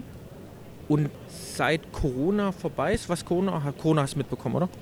Ja, ist vorbei, glaube ich. Ja, also seit Corona vorbei ist, äh, wachsen eben halt Warte mal im Herbst, dann kommst du schon wieder. Ah, also seit Corona vorbei ist, wachsen in äh, vielen Städten ähm, die, die ähm, Spielemessen. Also es gibt, das hat sich so ein bisschen geändert in den vergangenen Jahren, dass es mittlerweile nicht nur die Gamescom gibt als einzige große Spielemesse, sondern es gibt in vielen Städten, in, in Leipzig, in Hannover, in Berlin, so kleine Messen, die nur ein, zwei Hallen einnehmen. Und da versuche ich dann dort eine Retro-Area anzubieten und da kommt man eben halt viel herum und kann dann eben halt auch Kontakte knüpfen für erstmal äh, als Leipziger für die lange Nacht der Computerspiele in Leipzig, aber auch ähm, eben halt für die Retro-Area in Kannst du nochmal die Webseite, die URL nennen, wie, wie man euch findet? Spielepower.de. Eingängig. Ja, René, danke. Viel mehr habe ich nicht auf dem Zettel, dass du dir die Zeit genommen hast. Dir noch viel Spaß, viel Erfolg hier am Stand und auf der Messe. Danke. Ich stehe hier wieder mit einem weiteren Retro-Aussteller von einem Stand, der viele Bombermänner enthält. Hallo, wer bist du? Stell dich mal vor. Hi, ich bin Oliver, komme hier aus der Nähe von Köln und ja, mein Hauptziel ist Bomberman voll zu kriegen. Also nicht so Fullset wie alle anderen oder irgendwelche äh, Grading-Geschichten, sondern einfach nur Bomberman. Du bist ein großer Bomberman-Fan und Sammler und ja, das erklärt, warum so viele Bomberman-Spiele an deinem Stand zu finden sind. Was stellst du denn da genau zur Schau?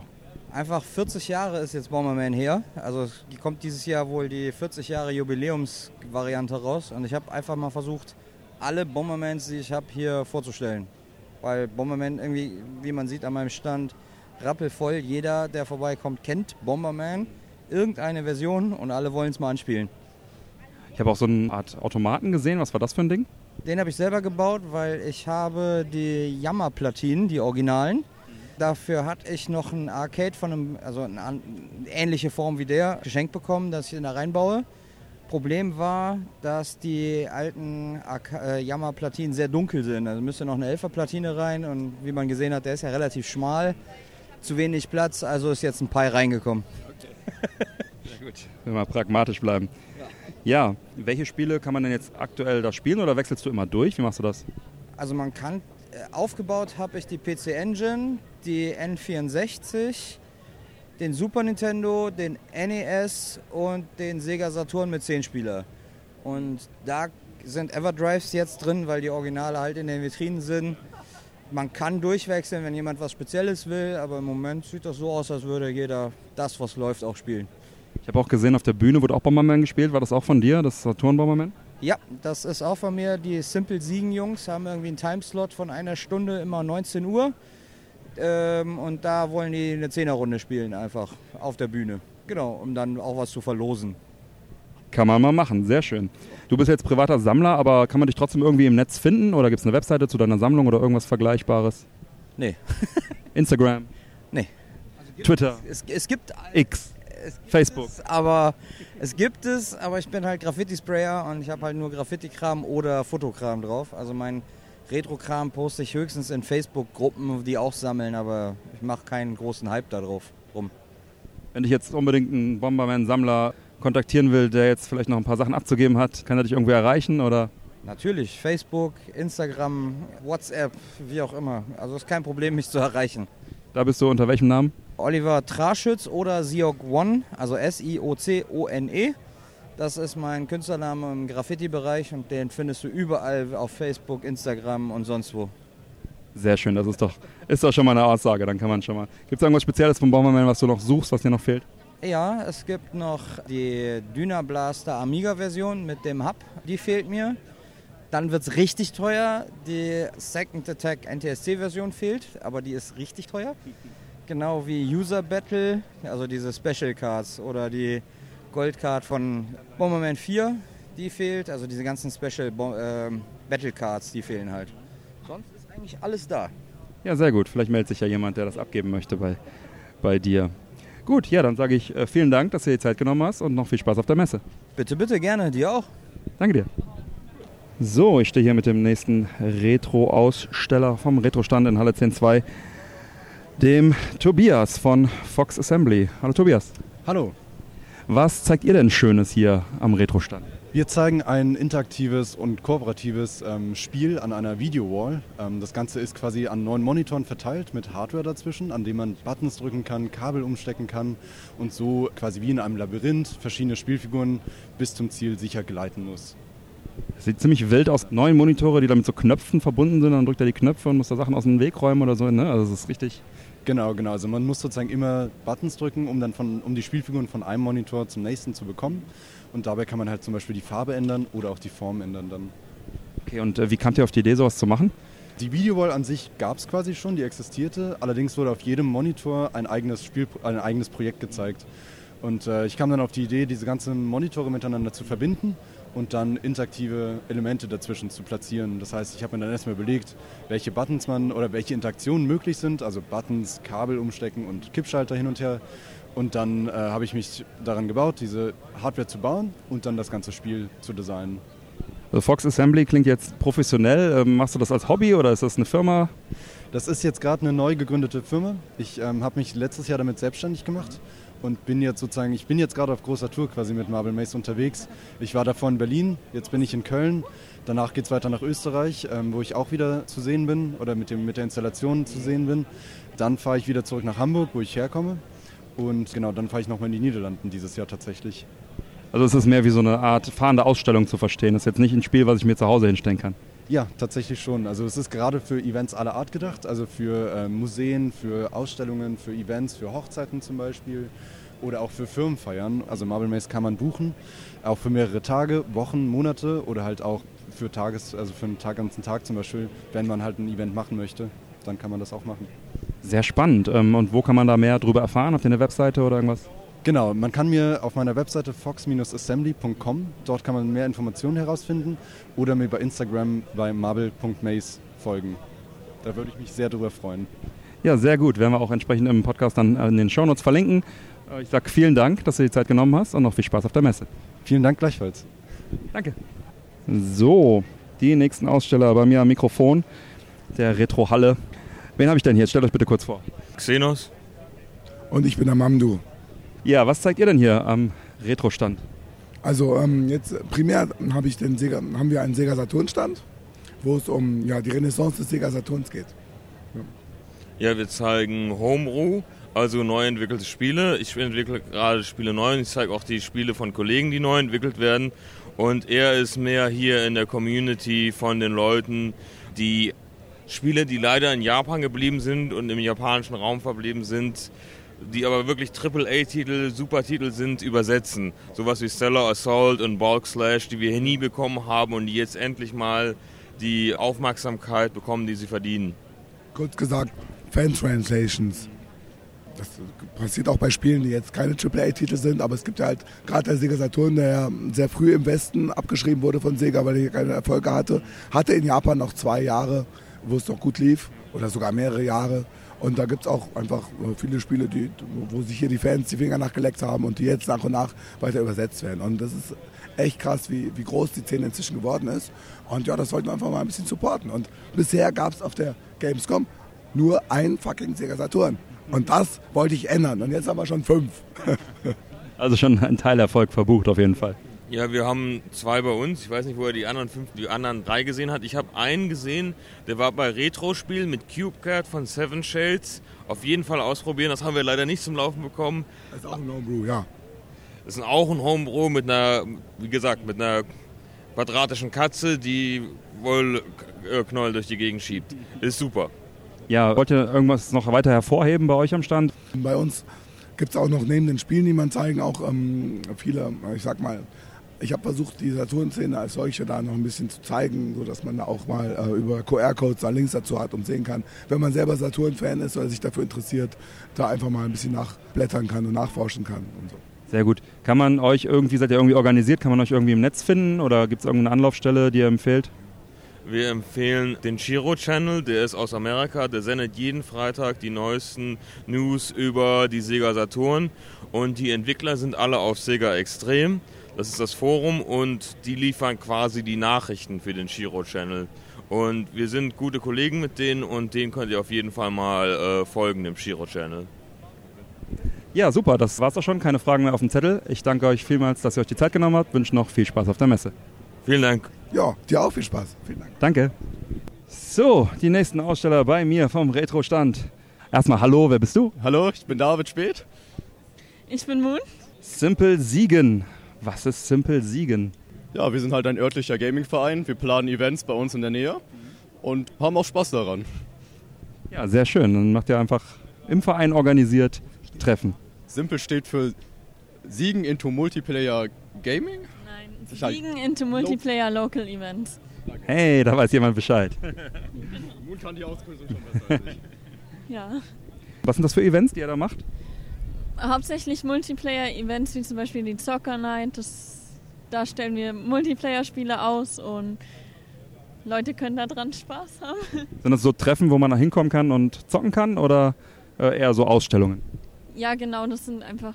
Das ist dann einfach ein Ort, wo man sich treffen kann zum Zocken. Wir machen dafür Werbung auf unserem Instagram in der Stadt, wo auch immer, halt in Siegen meistens, weil wir da halt auch sind. Und dann können da einfach Leute zum Zocken kommen. Also wir arbeiten auch viel mit Partnern zusammen, wie zum Beispiel mit Musikern, mit Bands, was auch immer, dass die Leute da auch, zum Beispiel auf der Zocker Night haben wir letztens Ben Zimmermann eingeladen, dass die da auftreten und die Leute dann mit dem ganzen Thema Gaming ein bisschen dazu reinkommen, auch mit Musik und so. Und wir versuchen auch immer wieder verschiedene Workshops anzubieten und quasi Online-Aktionen. Wir haben auch einen eigenen Minecraft-Server, haben auch im örtlichen Apollo-Theater, da waren Gaming-Musik, Orchester und wir haben im Hintergrund dann auch da mitgearbeitet und auch ein bisschen die Halle mit Games geschmückt. Sehr cool. Und wo kann man euch im Netz finden? Wo kann man mehr über euch erfahren? Also wir haben Instagram und Facebook, aber vor allem sind wir auch über Discord erreichbar. Wie heißen diese Kanäle jeweils? Also unser Instagram heißt Simple Siegen, aber man kann ihn auch unter Zocker Night einfach finden. Okay, das ist ja schon mal was. Webseite gibt es auch oder? An der Webseite sind wir noch am Arbeiten, das dauert leider noch. Ah gut, aber über, über die, äh, Insta kriegt man ja das meiste. Ja, das klingt doch alles sehr spannend. Cool. Dann sage ich vielen Dank, dass ihr euch die Zeit genommen habt und noch viel Spaß auf der Messe. Ja, vielen Dank. Dir auch. Danke. So, ich bin hier mit dem nächsten Aussteller von Retro am Retro-Stand mit dem Daniel. Hi Daniel. Hallo, grüß dich. Du bist hier auch am Stand Aussteller mit Clipland. Ja, genau. Ich bin hier mit Clipland Games und ich zeige ein so eine Art Cocktail-Table, interaktives, taktiles Spiel, bei dem man den ganzen Cocktail-Table, weil der auf einer Springfeder montiert ist, bewegen kann. Ziel des Spiels ist, einen Ball zu rollen über ein Spielfeld mit Löchern. Also quasi wie diese äh, Murmel-Games, so ein bisschen nur halt festgeschraubt mit so einem Display und so weiter. Richtig cool. Ja, genau. Es ist so diese alte Murmel-Labyrinth-Idee, allerdings eben mit, der, mit dem Kniff, dass es ein digitales Spiel ist und der Ball digital ist. Und hast du das selber gebastelt, entwickelt? Ja, das ist äh, ursprünglich ein Handyspiel. Das habe ich selbst gecodet. Ich habe das Artwork gemacht, sogar die entspannende Musik komponiert. Also ich habe alles von A bis Z selbst gemacht. Und aus diesem Handyspiel habe ich gedacht, ich würde gerne einen Arcade-Automat machen, weil ich auch so ein Arcade-Fan bin.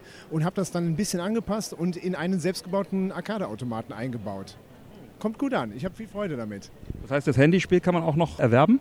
Ja, erwerben nicht, sondern es ist sogar kostenlos. Also es ist im Store, es heißt Cheeseboard und ist aktuell verfügbar für Android. Leider noch nicht für iOS, ich bin noch nicht dazu gekommen. Okay. Äh, machst du am Wochenende. Ja, genau, ich hole ich hol das noch nach. Ich hole das noch nach. Sehr schön. Du bist jetzt am Stand für das Handyspiel, aber du hast auch noch bei dir äh, Mikropolis am Stand. Was ist das? Ja, das ist richtig. Ich bin mit Micropolis da. Das ist eine, ein Brand für Computerspeichertechnologie. Die haben in den 70er Jahren angefangen. In Amerika ist ursprünglich eine amerikanische Marke. Und die haben ursprünglich Floppy-Laufwerke gebaut. Später dann, weil das irgendwie dasselbe ist, auch Festplatten. Sind dann allerdings, nennen wir es mal, verschwunden Anfang der 2000er Jahre. Und der Brand war wieder frei. Ich habe mich an die irgendwie erinnert, obwohl ich noch nicht mal Produkte von denen hatte. Und habe dann gedacht, die Marke gefällt mir irgendwie, ich glaube, ich übernehme die und fülle das mit neuem Leben. Und die Idee ist unter diesem Brand Computer Gehäuse zu bauen. Also für externe Festplatten zum Beispiel, externen Speicher, aber später auch, wenn ich das irgendwie schaffe, auch für Desktop-PCs. Und die Idee ist dabei, coole Gehäuse zu machen. Mal sehen. Und um das ein bisschen bekannt zu machen, um das zu bewerben, gehe ich eben auf Events so wie hier und zeige so eine Sammlung von der alten Hardware, die Micropolis früher gemacht hat, quasi die Geschichte des Brands. Und habe dann so einen kleinen Museumstisch, den ich immer gern mitnehme. Und interessant ist, das zieht eine spezielle Klientel von Leuten an, meistens ein bisschen Oldtimer, die dann sich sehr interessieren und man kommt in super Gespräche. Astrein ist das. Das klingt ja echt sehr, sehr spannend. Bist du das erste Mal jetzt auf der Gamescom am Retro-Stand als Aussteller dabei? Ja, ich bin zum ersten Mal dabei und es ist super aufregend. Ist auch überwältigend. Ich muss sagen, ich war noch nicht auf der Gamescom, ich darf es gar nicht zugeben. Aber es ist eine Riesenmesse und ich finde, der Retro-Stand, ich habe mich ein bisschen umgeguckt, man ist natürlich am Stand eingebunden, aber das ist das Herz oder Gehirn, je nachdem, wie man sieht, der Messe, wie ich finde. Ganz super. Da kann ich auch nur zustimmen. Ja, wie kann man denn jetzt äh, mehr Informationen über deine beiden Projekte, kann man glaube ich so sagen, finden im Netz? Wo kann man euch finden? Also ich fange mal hinten an. Mit Mikropolis ist es ganz einfach. Man gibt ein mikropolis.com. Die Domäne ist auch bei mir gelandet.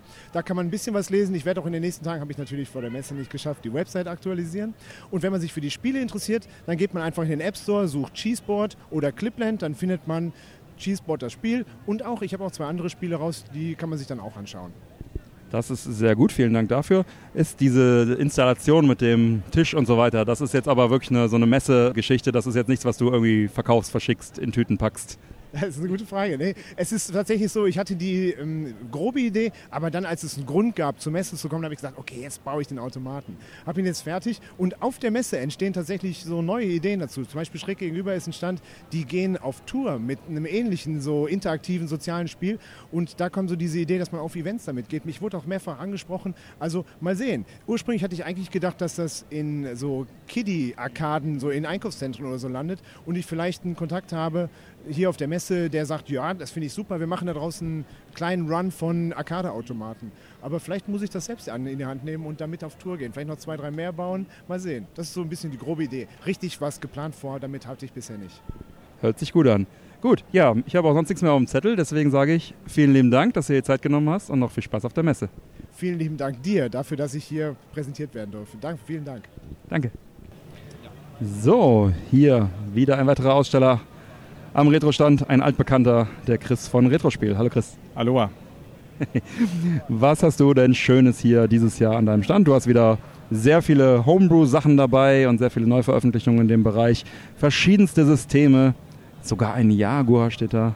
Verrückt. Mein erster Jaguar äh, in der Ausstellung. Und mein erster Saturn. Wir haben, also eins, eins der Highlights ist ganz klar das ähm, CubeCat für Saturn. Das, ähm, äh, das erste wirklich schicke, neu aufgemachte, ähm, komplett mit Originalgrafiken und äh, auch ein originales Konzept, äh, ein 3D-Plattformer äh, auf, äh, aufgesetzte Saturn-Spiel, also ein Spiel für Saturn auf der U-Engine. Das ist ein französischer Programmierer, der das die, die Engine gemacht hat und das Spiel ist komplett original. Ich habe jetzt noch gar nicht so viel Erfahrung bringen können äh, über den äh, Programmierer, aber das Spiel an sich ist super süß, zieht auch Leute an.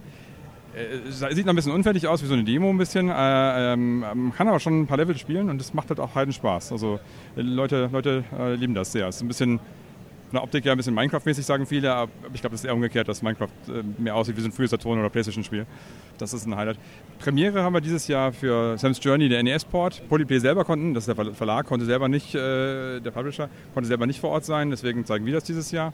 Ja, und da hoffe ich natürlich, dass, dass ich dann auch im, im Online-Shop später, wenn der steht, dass ich da auch äh, ein paar Exemplare habe, die ich dann verkaufen kann. Aber das Spiel an sich ist fantastisch, das hat man schon am C64 gesehen. Das NES, ähm, ja, es tri äh, trifft oder übertrifft die Erwartungen auf jeden Fall für die NES-Version.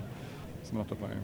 Oh ja, zurzeit läuft ein Kickstarter-Projekt. Ähm, da ist, glaube ich, der Michael von Dragonbox involviert auch ähm, für ein russisches Team, italienisch-russisch, glaube ich. Wir zeigen deren, deren neues Spiel, was gerade auf Kickstarter ähm, äh, gebackt oder äh, noch in der Finanzierungsphase ist. Hunter Girls, das ist ein Endless Runner für Mega Drive. Sehr schicke Grafiken, wirklich wunderschöne Grafiken. Ich habe nicht herausfinden können, ob, schon, ob die Demo, die ich habe, ob es schon einen Zwei-Spieler-Modus hat. Eigentlich ist es für mehrere Spieler ausgelegt. Ich persönlich habe noch keinen Endless Runner gehabt mit Multiplayer-Support. Ich, ich habe es noch nie, noch nie einen gespielt, der, Multiplayer-Support hatte. Wäre interessant, das, das spielen zu können im Multiplayer-Modus, äh, Multiplayer aber äh, äh, habe ich nicht aktiviert bekommen, aktiviert bekommen in der Demo ja, das sieht aber fantastisch aus auf jeden Fall. Ähm, viele altbekannte Sachen dabei, auf die ich jetzt nicht näher eingehe. Die meisten Spiele bringen wir ja auch immer mal mit für zwei Jahre oder drei Jahre hintereinander. Ja, eine Frau mit einem Megafon macht hier Durchsagen, wo die Leute langlaufen sollen. Vielleicht hört man es im Hintergrund. Wir haben diesmal einen größeren Stand als sonst. Also wir zeigen ja, fast 30 oder über 30 Spielstationen, äh, die wir bestückt haben. Wie, wie, wie, schon gesagt, viele altbekannte Sachen dabei, aber auch äh, ein Großteil ist tatsächlich neu. Ich gehe jetzt nicht auf jedes Spiel ein, aber wir haben noch ein paar Sachen, die vielleicht ganz interessant sind. Auch eine Premiere ist das äh, Witch and Wiz. Uh, Witch and Wiz ist eigentlich ein NES-Spiel. Da kommt jetzt von Broke Studios äh, eine Mega Drive-Version raus äh, und das äh, sieht auch fantastisch aus. Das ist, also das ist ein ja, ein zeitloses Spiel, Spielprinzip, so ähnlich wie äh, Solomon's Key oder wie äh, ein bisschen Sokoban-esk. Total super, das ähm, von der Optik her, ja, sieht einfach super schön aufgewertet aus. Die NES-Version war schon echt hübsch und die Mega-Version ist nochmal, sieht einfach aus wie, das sieht aus wie ein äh, Super Nintendo-Spiel mit ganz vielen Bonbonfarben und so weiter. Ne? Richtig schick.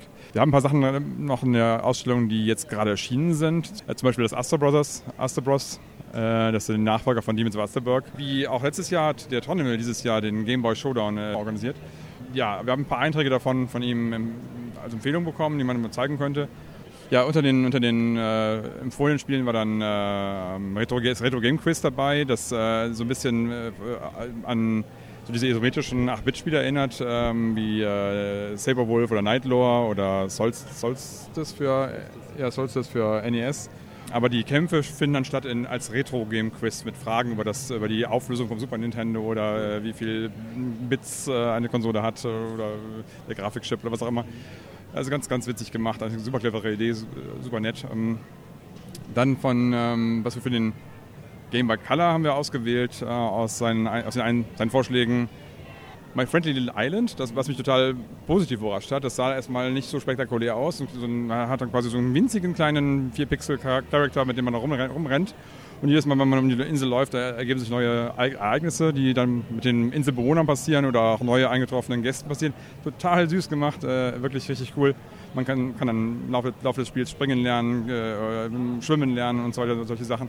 Es ist ähm, das ist tatsächlich äh, war eine kleine Überraschung für mich. Äh, das haben wir auf dem Gamecube laufen, über den äh, Game Boy Player, weil der Super Game Boy für Super Nintendo natürlich nicht die, äh, die Game Boy Color Spiele supportet. Ja, und äh, das, das, das hat mich, wie gesagt, sehr positiv überrascht, was, äh, was die Einträge aus vom Game Boy Showdown ähm, betrifft. Für Super Nintendo haben wir, haben wir, für Super Nintendo haben wir was ja auch eine Konsole ist, die nicht so häufig, wo nicht so viel erscheint an, an, an Indie, an, an Homebrew-Titeln. Da haben wir Su äh, Supercooked, ein Titel, ähm, der sich stark an Overcooked für, für Switch äh, und andere Plattformen äh, orientiert und unfassbar niedliche Grafik hat. Ja, das habe ich auch schon auf der Dokomi spielen dürfen und jetzt habe ich selber hier in der Ausstellung. Äh, echt, echt, echt fantastisch. Also das ist ähm, von äh, einem deutschen Programmierer auch und das ist äh, tatsächlich ein super Spiel, was, was halt Spaß macht. Kannst du, bis zu vier Spieler kann man es spielen und da, da gibt es eine limitierte physikalische Version demnächst von. Was haben wir noch? Oh, Malasombra. Ähm, äh, genau, ein Spiel, was wir schon einige Male vorgestellt haben, Malasombra für, aus Spanien, für das äh, NES, ähm, nähert sich tatsächlich der Fertigstellung nach vielen, vielen Jahren. Wir hatten die, eine der allerfrühesten Alphas vor, vor zig Gamescoms und äh, jetzt nach der Pandemie und, der, und, und, und, letztes Jahr war schon eine fortgeschrittene Version, zeigen wir jetzt eine fast fertige Version. Das kommt dann auch physikalisch. Ich habe hab was gelesen von der Switch-Version, die noch kommen soll und, und natürlich die Download-Version. Ja, Chris, hast du noch irgendwas äh, hinzuzufügen? Irgendwelche berühmten letzten Worte? Für mich das persönliche Highlight war auf jeden Fall, dass der, der Willy Becker von Factor 5 bei uns im Stand war und eine Prototyp exklusive Alpha-Version von R-Type fürs Mega Drive, also Mega R-Type, mhm. gespielt hat. Und da wäre natürlich ein Traum, mit den Jungs zusammen dann halt eine finale Version zu machen, die auch auf Kassette, äh, auf Cartridge rauszubringen, also physikalisch rauszubringen in, äh, in Zukunft. Das ist natürlich alles in ferner, fernen, in ferner Zukunft erst, aber das wäre auf jeden Fall ein Traum.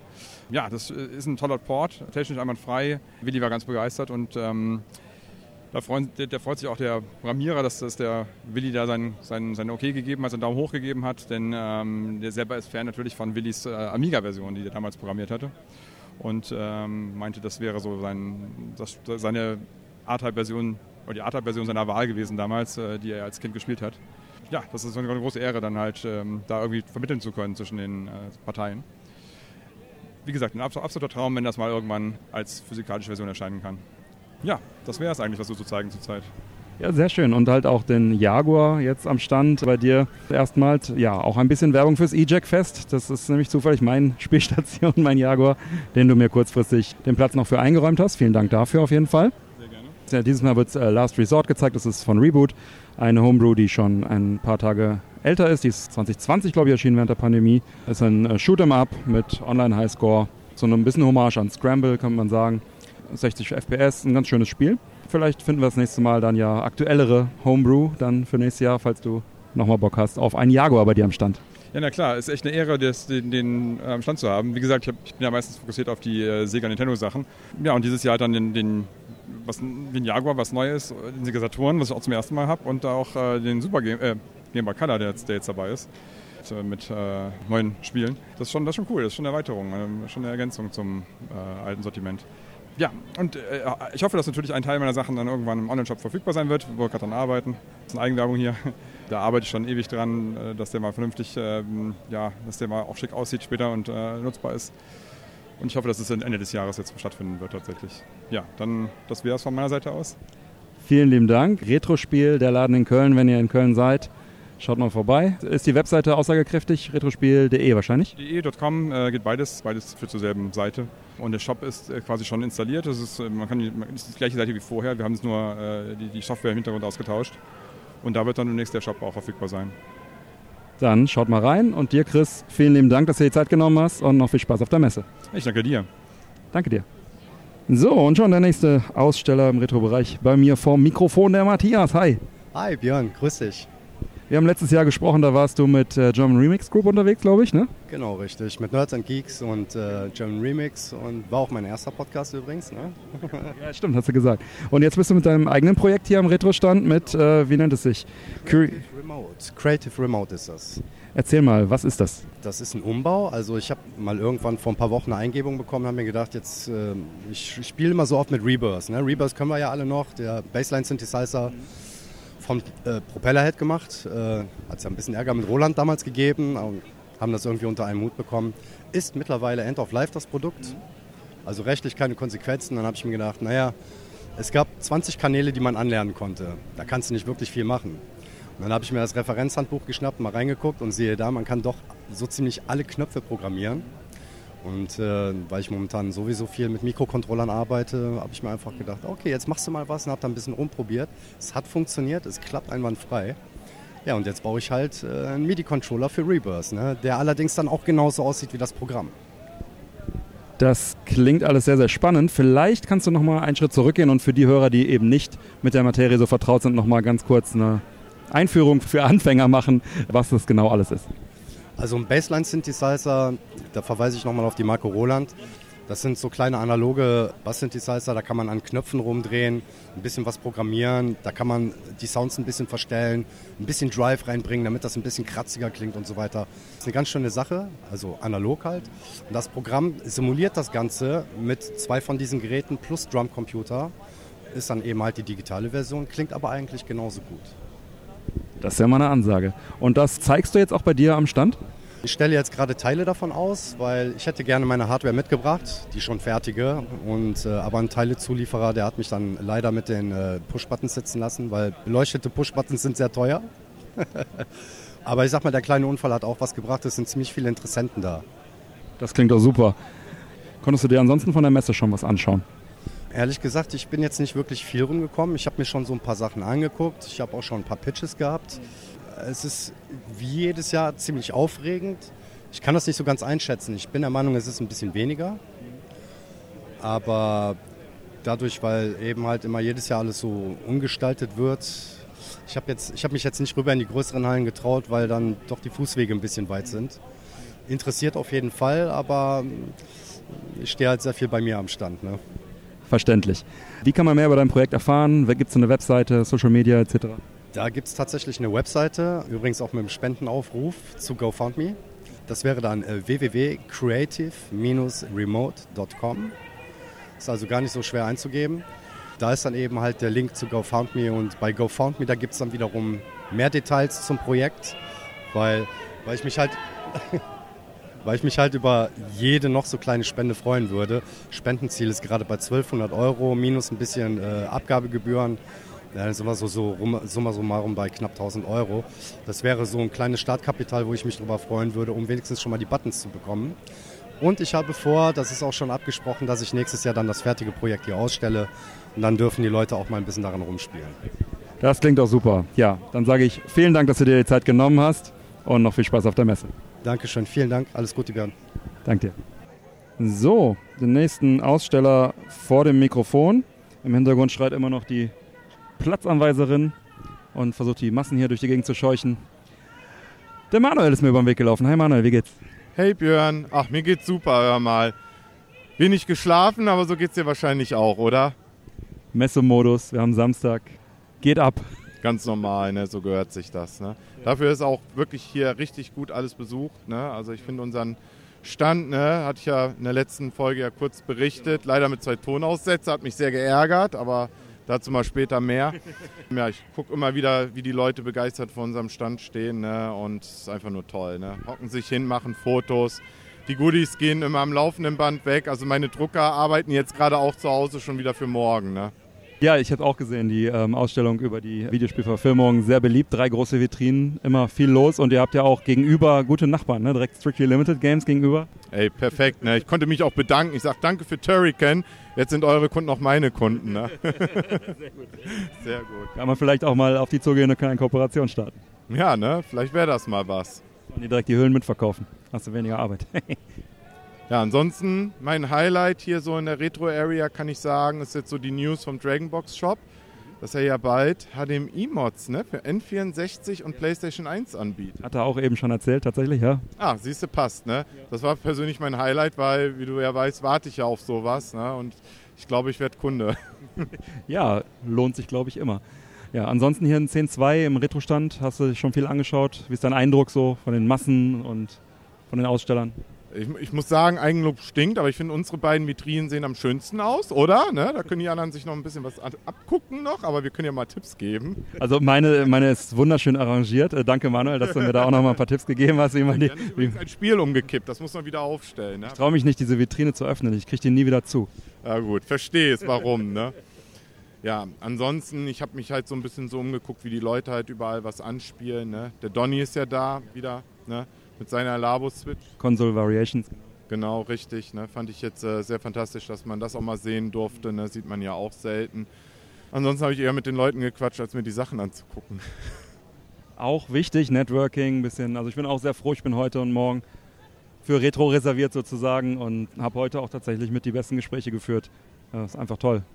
Sehr gut, freut mich. Konntest du denn was Schönes spielen für dich? Dein Highlight eben. Am Retro meinst du oder generell? Generell. Äh, wollen wir da nicht eine eigene Sendung drüber machen, Manuel?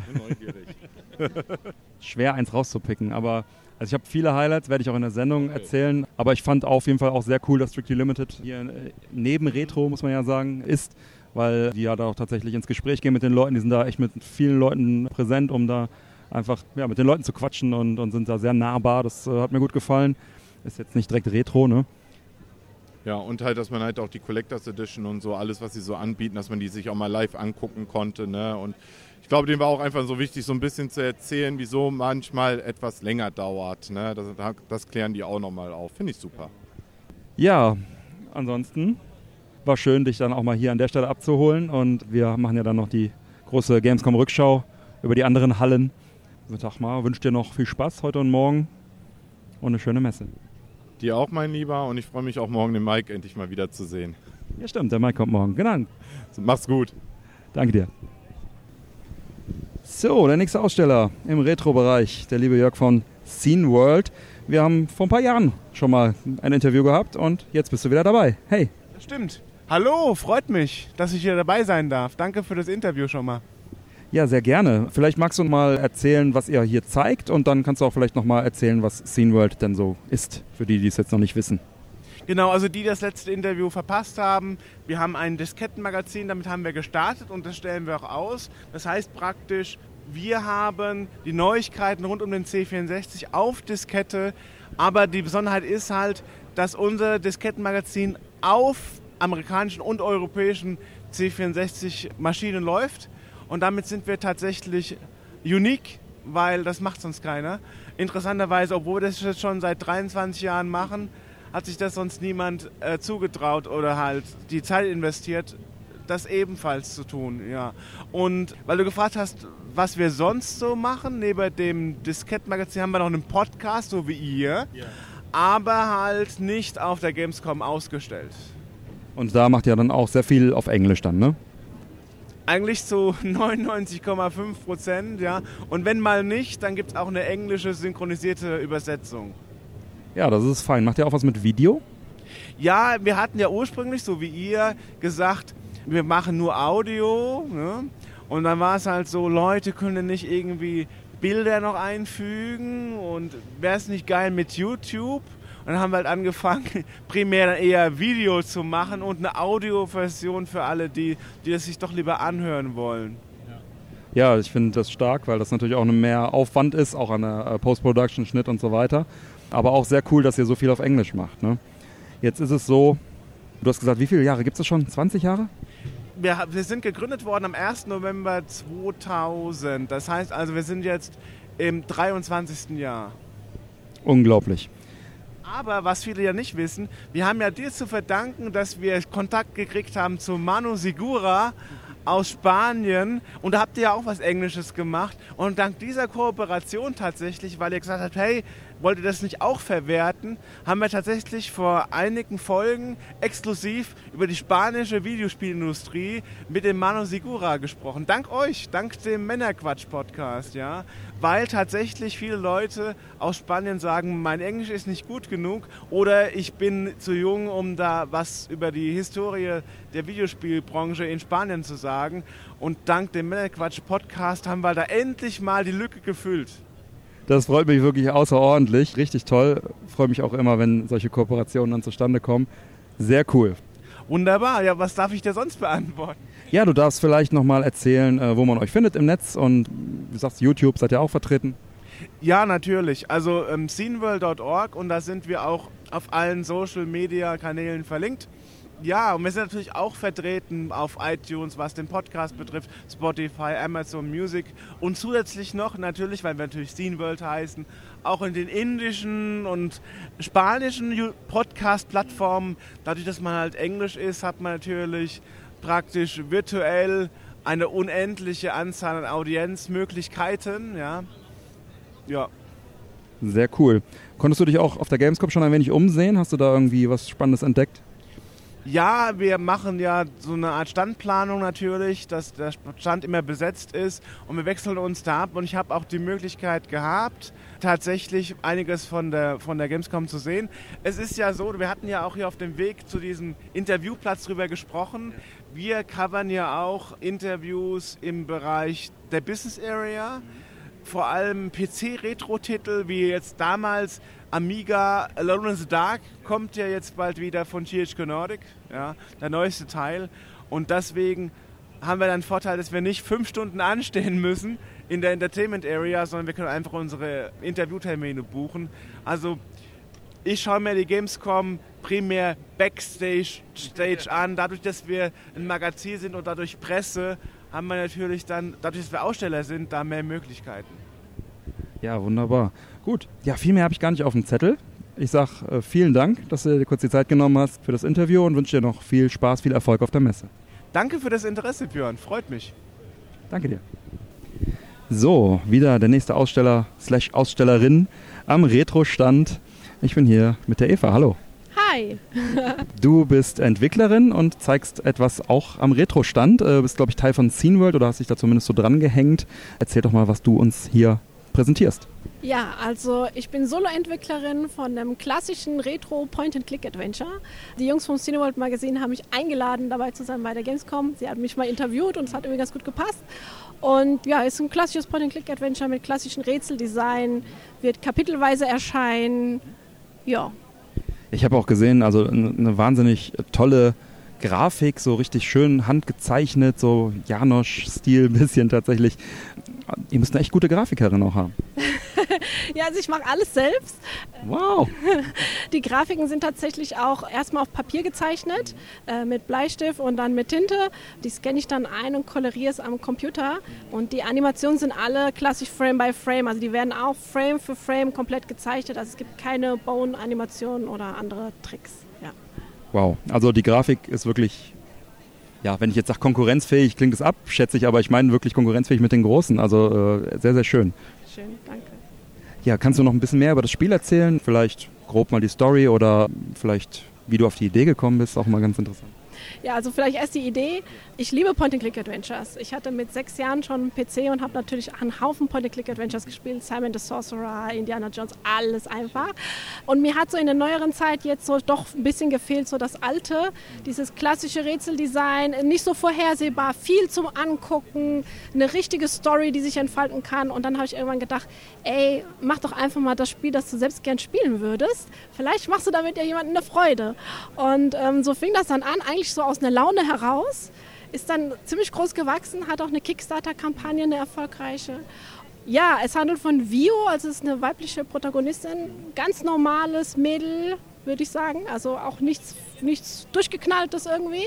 Die macht Feierabend in einem Café, räumt auf und sieht plötzlich so einen alten, ja, so eine Art Rubik's Cube und denkt, was ist das für ein altes Teil und plötzlich öffnet sich ein Portal und zieht sie rein und spuckt sie aus in einer total verquerten Welt. Klingt ein bisschen nach Simon the Sorcerer. Ja, so ein bisschen Simon the Sorcerer, ein bisschen auch King's Quest 7 ist ja auch so ein bisschen. Ne? Also es ist schon alles sehr inspiriert, auch von Point-and-Click-Adventures, die es vorher gab.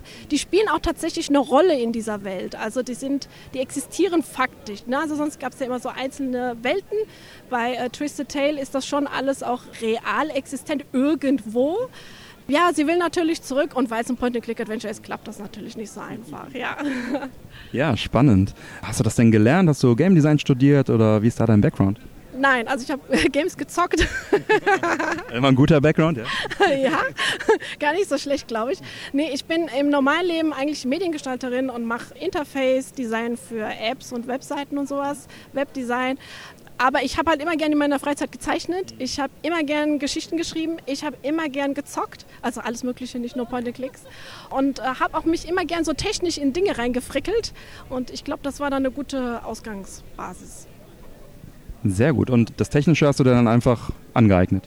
Ja, genau. Also ähm, es läuft die Visionary Studio Engine drunter und top ein Haufen Lua-Skript. Ich habe vorher nie irgendwas mit Lua-Skript gemacht, aber ja, wenn man schon so ein bisschen geskriptet hat, das ein oder andere, dann erkennt man da so manche Logiken.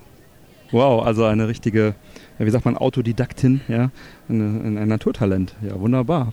Und du sagst, es kommt episodisch raus. Ähm, Gibt es denn jetzt auch schon ein Release-Datum für die erste Episode? Also ich hatte mal ein Release-Datum, so wie viele habe ich es natürlich nicht äh, einhalten können. Also das erste Kapitel ist fertig. Wir hatten einen Playtest gemacht, die Bugs sind alle weg. Ich zeichne momentan das Intro-Video, klassisch Frame by Frame. Da wird, wird man auch genau sehen, diese Szene, wo Vio aufräumt und wie sie dann da landet.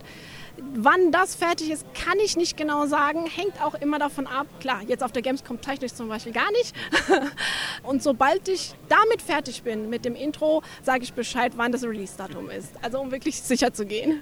Aber so perspektivisch eher nächstes Jahr oder übernächstes Jahr? Nee, also schon noch dieses Jahr. Dieses Jahr? Das klingt, da hätte ich jetzt nicht mit gerechnet, weil du so vorsichtig äh, da dich ausgerechnet äh, gedrückt hast. Ja, das ist doch super. Und ähm, die Plattformen? Ähm, auf Steam und itch.io, also für PC, Linux, ähm, Mac und Windows. Und wenn ich das durch habe, dann kommt die Nintendo Switch. Ja, also immer Kapitel für Kapitel. Ne? Also Kapitel einmal PC und Switch und dann das nächste Kapitel PC und Switch. Genau. Sehr gut. Und für die Switch hast du auch schon das alles eingetütet, dass das funktioniert, ja? Ja, genau. Also das Dev-Kit liegt bei mir schon auf dem Schreibtisch und wartet sehnsüchtig. und ja, also ich weiß auch schon genau technisch, wie ich das machen muss. Das ist dann eigentlich nur noch Formsache. Das klingt so wie, dann nehme ich mir das Wochenende frei und dann ist die Switch-Version da. Ja, so ungefähr sieht es auch aus dann. Wow. Ähm, ja, ich glaube, das würde auch sehr, sehr gut auf die Switch passen, weil das ja auch ein sehr schönes, ja, also es fühlt sich einfach, ich habe es jetzt nur kurz gesehen, aber also die, von dem Grafikstil her schon alles sehr warm und sehr schön. Also ich glaube, das würde sich sehr gut auf der Switch machen. Ja, es ist halt, das ist halt der Charme dieser alten Point-and-Click-Adventures. Es ist so ein bisschen, ich sage immer ein bisschen wie ein Buch lesen, äh, nur noch mal ein bisschen interaktiver. Man kann sich Zeit nehmen, man kann, und ich denke, dafür eignet sich die Switch auch grandios. Ne? Einfach mal sich kurz hinsetzen und da mal schmökern drin. Ja, sehr gut. Und dann kommt der große Erfolg und dann machst du noch die PS4 und die Xbox-Version. Ja, also wenn das technisch möglich ist und ich da irgendwie Zugang kriege, schon. Das habe ich im Hinterkopf, aber die machen es natürlich uns Kleineren nicht ganz so einfach. Mal gucken. Ja. PS und Xbox-Version meine ich natürlich. Du hast von einem Kickstarter gesprochen. Was hat das alles beinhaltet? Also es war ein erfolgreicher Kickstarter, nehme ich an, deswegen arbeitest du daran. Gab es da noch irgendwelche Special Rewards oder sowas? Also der Kickstarter war Synchronsprecher only, sage ich mal. Der war wirklich dafür gedacht, die Synchronisation zu finanzieren. Es wird nämlich auf Deutsch und Englisch komplett synchronisiert erscheinen. Unter anderem habe ich da äh, richtig tolle Synchronsprecher auch für gewinnen können. Ja. Lässt du das dann professionell von einem Studio irgendwie machen oder wie, wie läuft sowas? Also teils, teils. Die äh, deutsche Stimme von der Vio, von der Hauptfigur, die machen wir tatsächlich in meinem Studio. Aber ich habe zum Beispiel äh, den Tom Vogt, der ist der Sprecher von Morpheus, von Matrix, Colin Firth, äh, also wirklich ein Urgestein der Synchronsprecher. Der nimmt zu Hause auf, also was heißt zu Hause? Er hat dann natürlich ein Studio zu Hause. Oder Bodo Henkel, auch bekannt aus Gothic und Ryzen, die nehmen natürlich dann äh, bei sich auf. Es ist so ein Mischmasch. Es sind auch ein paar, wie gesagt, auch kleinere dabei, wie die Hauptstimme. Ja. Sehr, sehr beeindruckend, was du da solo quasi auf die Beine gestellt hast. Und der Kickstarter war dann nur für die Synchronsprecher. Die sonstige Finanzierung, gab es da irgendwie einen Sponsor oder irgendwas? Nee, also bisher nicht. Ich bin auch komplett ohne Förderung. Ich mache das komplett selbst. Auch so, ja, wenn halt so eine Messe ansteht, das kommt dann halt aus der, aus der Portokasse quasi. Das ist auch so ein Grund, warum ich das halt äh, über Kapitel veröffentlichen möchte, weil man dann eventuell noch ein bisschen Kleingeld hat, um vielleicht noch einen Animator dazu zu holen, der dann unterstützt. Oder vielleicht, ja, halt so, so Dinge, die dann halt anfallen und momentan halt ja aus der Portokasse bezahlt werden. Wow, ich bin sehr beeindruckt. Ja, das, ähm, wo kann man denn jetzt mehr über das Spiel erfahren? Wo kann man es finden? Vielleicht schon irgendwelche Videos oder sowas dazu sehen? Also den aktuellen Stand kann man immer sehen auf Twitter oder X. Ne? Ähm, das ist Tail Twisted, also genau umgedreht. Ansonsten auf twistedtail.de, da findet man alle Informationen, da findet man auch den Zugang zum Discord-Channel. Ich habe eine total tolle kleine Community. Wir unterhalten uns über Gott und die Welt und Videospiele. Also es ist nicht ein rein informative äh, Channel. Man kann sich auch da natürlich drüber informieren. Das sind so die großen Adressen. Ja, das ist doch super. Werden wir natürlich verlinken im Podcast dann entsprechend. Dann sage ich vielen lieben Dank, dass du dir die Zeit genommen hast und dir noch viel Spaß, viel Erfolg auf der Messe. Danke, danke, dass ich äh, hier dabei sein dürfte und viel Spaß noch. Danke. So, ich stehe hier mit dem nächsten Aussteller im Retro-Bereich und zwar von BBG Entertainment. Hallo, stell dich doch bitte kurz vor. Jo, hallo, mein Name ist Dexter von BBG Entertainment. Wir machen Retro-Games. Dieses Jahr bringen wir zwei Neuauflagen von Shark Shark und Astro Smash raus. Das sind zwei, ursprünglich sind das Intellivision-Titel. Und die kommen, ja, so Mitte September kommen die raus. Außerdem bringen wir auch Deine Blaster, eine Neuauflage von Deine Blaster raus. Das ist auch ein Vintage-Titel.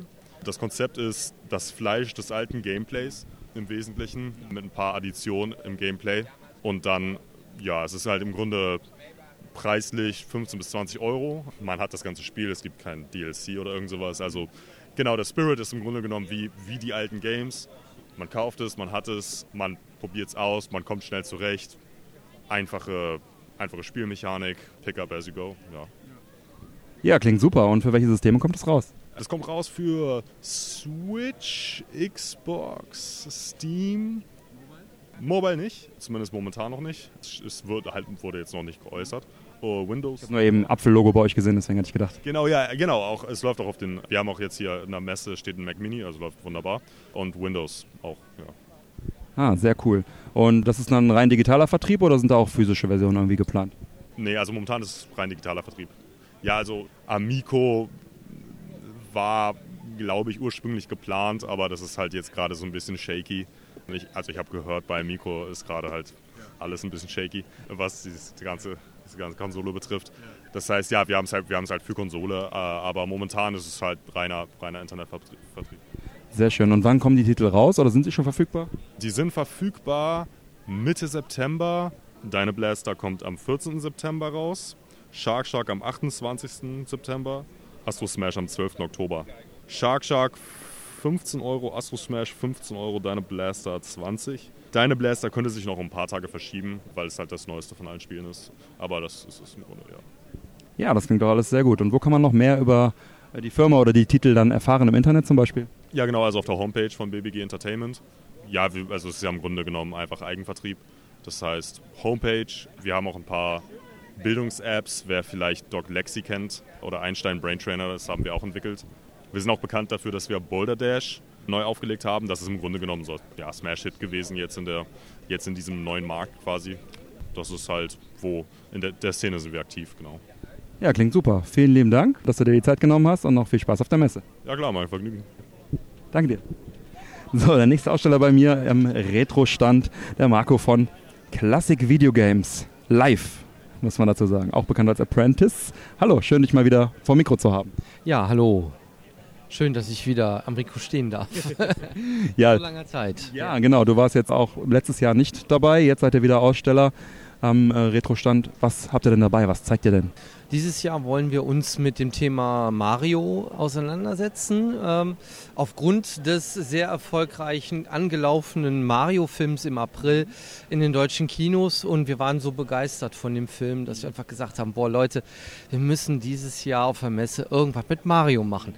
Und ich wollte schon immer mal, in den letzten Jahren hatte ich immer wieder überlegt, Donkey Kong zu zeigen. Und habe immer gedacht, wie machst du das? Hm, zeigst es am NES oder wie jetzt? Oder nee, und dann dachte ich, nein, nein, ich will die Automatenfassung. Ich will die Orgi- Original-Arcade-Fassung zeigen. Und dann habe ich das erst gelöst über eine Mini-PC, was wir fälschlicherweise in ein NES gebaut haben.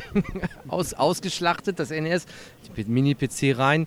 Und dann über Windows, MAME und dann über Emulation quasi das Ganze realisiert. Das haben wir jetzt aber erstmal ad acta gelegt, weil wir ein Steuerungsproblem haben. Das heißt, der Automat hat vier Wege, wir haben aber am Arcadeboard acht Wege und dementsprechend bewegt sich Mario nicht hundertprozentig in der Diagonale. Das heißt, sobald wir diagonal steuern, macht Mario gar nichts, weil, die, weil das Programm die Eingabe nicht kennt. Naja, und das ist ein bisschen schwierig, deswegen nutze ich jetzt tatsächlich die Switch dafür. Und äh, weil da kann man auf im E-Shop Arcade Archives gibt es ja diese, diese Reihe, ne, dem, wo lauter Arcade-Automaten Die sind ja sehr akkurat emuliert dann auch. ja, genau, richtig. Und Das ist auch wirklich sehr akkurat. Ich muss wirklich sagen, auch der Filter ist toll. Es sieht ein bisschen wirklich nach Bildröhre aus. Und es spielt sich super. Und auch über den Controller, ich benutze den Pro-Controller dann, den ich festgekettet habe am Tisch, damit er nicht wegkommt. Und letzten Endes ist es jetzt perfekt. Jetzt ist es perfekt, ja. Sehr schön. Ja, äh, Classic Video Games Live ist ja auch eine Eventreihe sozusagen oder ein, ein, ein regelmäßiges Treffen oder wie man es auch sagen möchte. Äh, steht da demnächst mal wieder was an bei euch?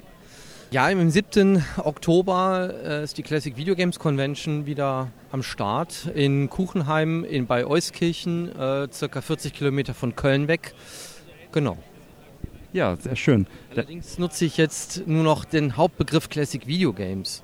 Ich sage also gar nicht mehr Classic Video Games Live. Das habe ich früher immer mal, weil das der Anfang war. Ne? So, da habe ich, bin ich online gegangen und habe einen Livestream gemacht und irgendwie war Classic Video Games Live das Einzige, was ich hatte. Aber ich gehe mittlerweile nur noch hin und sage Classic Video Games, um das Ganze ein, als, äh, wie sagt man, einzurahmen. Ja, genau. Ist auch ein genialer Name. Wir haben eben schon kurz darüber gesprochen. Also es, äh, es wundert mich, dass solche Namen nicht schon seit den 90er oder seit es überhaupt äh, diese Domain-Geschichten gibt, äh, reserviert sind, weil es ist einfach eingängig, es ist, es ist einfach genial. Also mir gefällt der unheimlich gut und Glückwunsch, dass du den bekommen hast. Also Ja, ich habe äh, mit 2005, 6 um den Dreh habe ich die Domain angemeldet und da war sie tatsächlich frei. Und als ich mir den Namen, ich, ich wusste nicht genau, was ich mit meiner Webseite mache. Die hieß auch vorher anders, vor 2005. Und äh, ich wusste noch nicht so genau, was ich damit mache und, äh, und wie ich sie nenne. Und dann kam irgendwie, ich musste etwas Allgemeines haben, weil wir zu Hause früher immer auch sehr, es war sehr breit gefächert bei uns. Entweder war es Konsolen, dann war es der Gameboy, dann war es der Game Gear, dann war es der Amiga, dann ganz am Anfang der C64. Also ich, mein, mein Vater hat ganz viele Sachen zu Hause früher immer wieder da gehabt und es war, wir haben von allem immer sehr viel mitgemacht und für mich war das so ein großes Spektrum und und ich denke, wenn ich, wenn ich mein Hobby zeigen will, dann kann ich nicht mich auf eine Sache konzentrieren. Ich muss das allgemein er erwähnen. Und dann kam ich irgendwie dann auf Classic Video Games, ja. war ein guter Gedanke. ja, ja. Hat, hat auf jeden Fall gut geklappt. Und dann ist natürlich dann mit den Jahren dann irgendwann auch noch die Idee zur Convention gekommen. Und das Radio, auf die, das Internetradio, Classic Video Games Radio, was ich seit 2013 im Betrieb habe. Genau. Ihr seid jetzt nicht das erste Mal dabei. Kannst du sagen, wie oft ihr schon da wart? Also äh, generell als Aussteller bin ich seit 2010 äh, hier gewesen, allerdings vorher mit einem anderen äh, Aussteller und dann ab 2013 tatsächlich unter Classic Video Games. Ja. Auch eine ganz schöne Weile. Jetzt habt ihr auch ein paar Mal ausgesetzt oder war das letzte Jahr sozusagen das einzige, wo ihr ausgesetzt habt? Außer da, wo es nicht stattgefunden hat, natürlich. Ja gut, außer der Corona-Zeit natürlich, die dürfen wir jetzt irgendwie nicht mitzählen. Ne? Ich würde sagen, ich wäre jetzt zehn Jahre hier, aber das stimmt ja nicht, weil wir ja leider pausieren mussten. Ich habe letztes Jahr theoretisch hätte ich kommen können, praktisch ging es aber nicht, weil persönliche Umstände es nicht erlaubten. Und ähm, genau, und ansonsten habe ich 2014 aussetzen müssen, weil ich meinen Urlaub zu spät abgegeben hatte und mein Chef dann gesagt hat, nee, das hier wird nicht jung. Diese Chefzimmer. ne, Hat er nicht, weiß er nicht, wie wichtig das ist. Nee, ja doch, er wusste schon, dass mir das sehr wichtig war, aber er konnte dann halt nicht anders mehr. Ne? Weil wer zuerst kommt, malt eben zuerst ne? beim Urlaubabgabe. Und äh, so war ich 2014 tatsächlich nur als Gast hier und habe damals noch mit Interviews hier, mit der Kamera bin ich durch den Stand gelatscht und habe dann die Leute, so wie du das jetzt gerade hier mit mir machst, bin ich auch dann den Leuten dann äh, auf, die, auf die Nerven gegangen. Die, nee, nee, nee, nee, nee, nee, nee, das wollte ich so nicht sagen. Auf die Schliche, äh, wie sagt man so schön? Ja, habe sie befragt. Du hast ja auch des Öfteren schon auf der Bühne mal auch Interviews geführt, mal mit Pedro erinnere ich mich zum Beispiel. Äh, machst du das jetzt auch dieses Jahr wieder? Nein. Okay, kurze Antwort. Ganz, ganz kurz, nein. Nein, dieses Jahr, ich will mich da so ein bisschen ähm, zurücknehmen. Im Moment hat persönliche Gründe, ja. Äh, Im Moment ist es was ruhiger. Wir sind hier, das ist schon mal gut. Ich war für dieses Jahr tatsächlich am überlegen, ob wir es überhaupt machen. Ja, aber ist doch schön. Aber ne? ich bin hier und äh, wir haben es irgendwie geschafft und mal gucken, was nächstes Jahr ist. Ich habe keine Ahnung, ob wir nächstes Jahr auch hier sind. Äh, ist alles noch, bis dahin läuft noch viel Wasser den Rhein runter, wie man so schön sagt. Wie man so schön sagt, genau. Ja, aber ist doch schön, ihr seid, genau, ihr seid hier, ähm, das Event findet statt. Was will man mehr? Ist doch alles gut. Ja, richtig, genau. Convention bleibt auf jeden Fall auch in Euskirchen nach wie vor. Also ich bin, der eine oder andere weiß es vielleicht schon, dass ich auch nach Köln gezogen bin. Ich war vorher ja Euskirchen und äh, wir lassen das Treffen aber tatsächlich an gewohnter Stelle. Ja. Und vor allen Dingen ist es auch hier in Köln auch schwierig, eine geeignete und preislich geeignete Location auch zu finden. Ne? Ja. Ja, das ist doch, äh, das klingt doch gut. Sag doch noch eben, äh, wo man euch im Netz findet. Ähm, also man könnte das jetzt ganz einfach machen. Google nach Classic Video Games und wir kommen sofort als erstes tatsächlich. Aber du kannst natürlich auch www.classic-videogames.de. Das war's eigentlich schon, mehr habe ich nicht auf dem Zettel. Ich sag vielen Dank, dass du dir Zeit genommen hast und noch viel Spaß auf der Messe. Ja, ich danke dir auch. Auf viel Spaß und danke für die Fragen. Alles klar, vielen Dank. danke dir. So, der nächste Aussteller aus Retro steht hier vor mir. Hi, stell dich kurz vor, bitte. Hi, ich bin der Maurice, komme aus Hongkong und äh, wir sind hier mit der CTWC und äh, machen das Tetris-Turnier. Ja, wir hatten schon mal vor einigen Jahren gesprochen. Ich weiß nicht, wann du das letzte Mal da warst. Kannst du dich erinnern? Ja, das war 2019. Ah, das ist gar nicht so lange her. Ich hätte jetzt noch etwas äh, äh, länger getippt. Ihr macht Tetris-Turniere weltweit. Kannst du dazu vielleicht noch mal kurz das erzählen, wer es damals nicht gehört hat? Ja, wir machen für die CTWC halt Turniere außerhalb Amerikas, überwiegend in Asien und halt auch hier in Deutschland, teilweise Norwegen und ähm, ja, da sind wir dieses Jahr wieder hier auf der Gamescom. Und macht auch fleißig Turniere. Richtig? Ich habe da einige ein Setup gesehen, was recht beeindruckend ist mit einigen Tetris-Geschichten. Was sieht man da alles bei euch am Stand? Ja, überwiegend halt Tetris dieses Jahr und äh, da haben wir gestern das äh, Hauptturnier gehabt, wo dann wirklich auch Leute gekommen sind, die mit zu den Besten der Welt zählen und äh, wir hatten jemand dabei, der letztes Jahr im Hauptfinale oder im Weltfinale auf Platz 8 war und der hatte dann ein wirklich krasses Match hingelegt im, äh, im Finale, ja.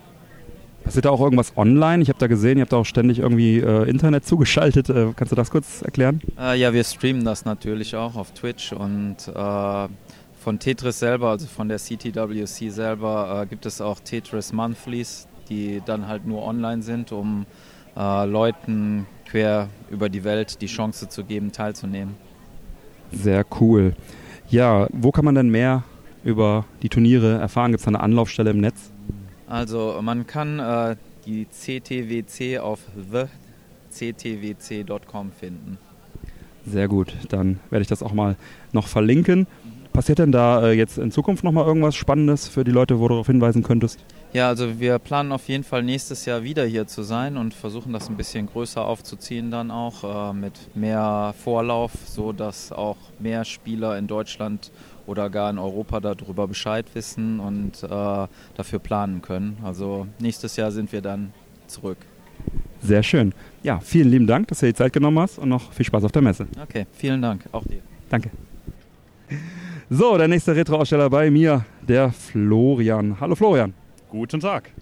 Ihr seid Retro-Aussteller, was zeigt ihr uns denn oder für welches Projekt seid ihr denn da? Ja, wir zeigen auf der Gamescom heute unser Spiel Beats of Betrayal. Genau, es ist ein äh, Genre-Hybrid.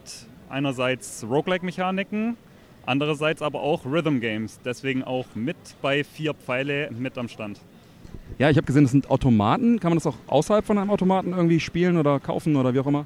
Das ist korrekt. Die Automaten sind jetzt mehr eine PR-Aktion für die Messe. Die haben wir netterweise vom National Video Game Museum in den Niederlanden geliehen bekommen.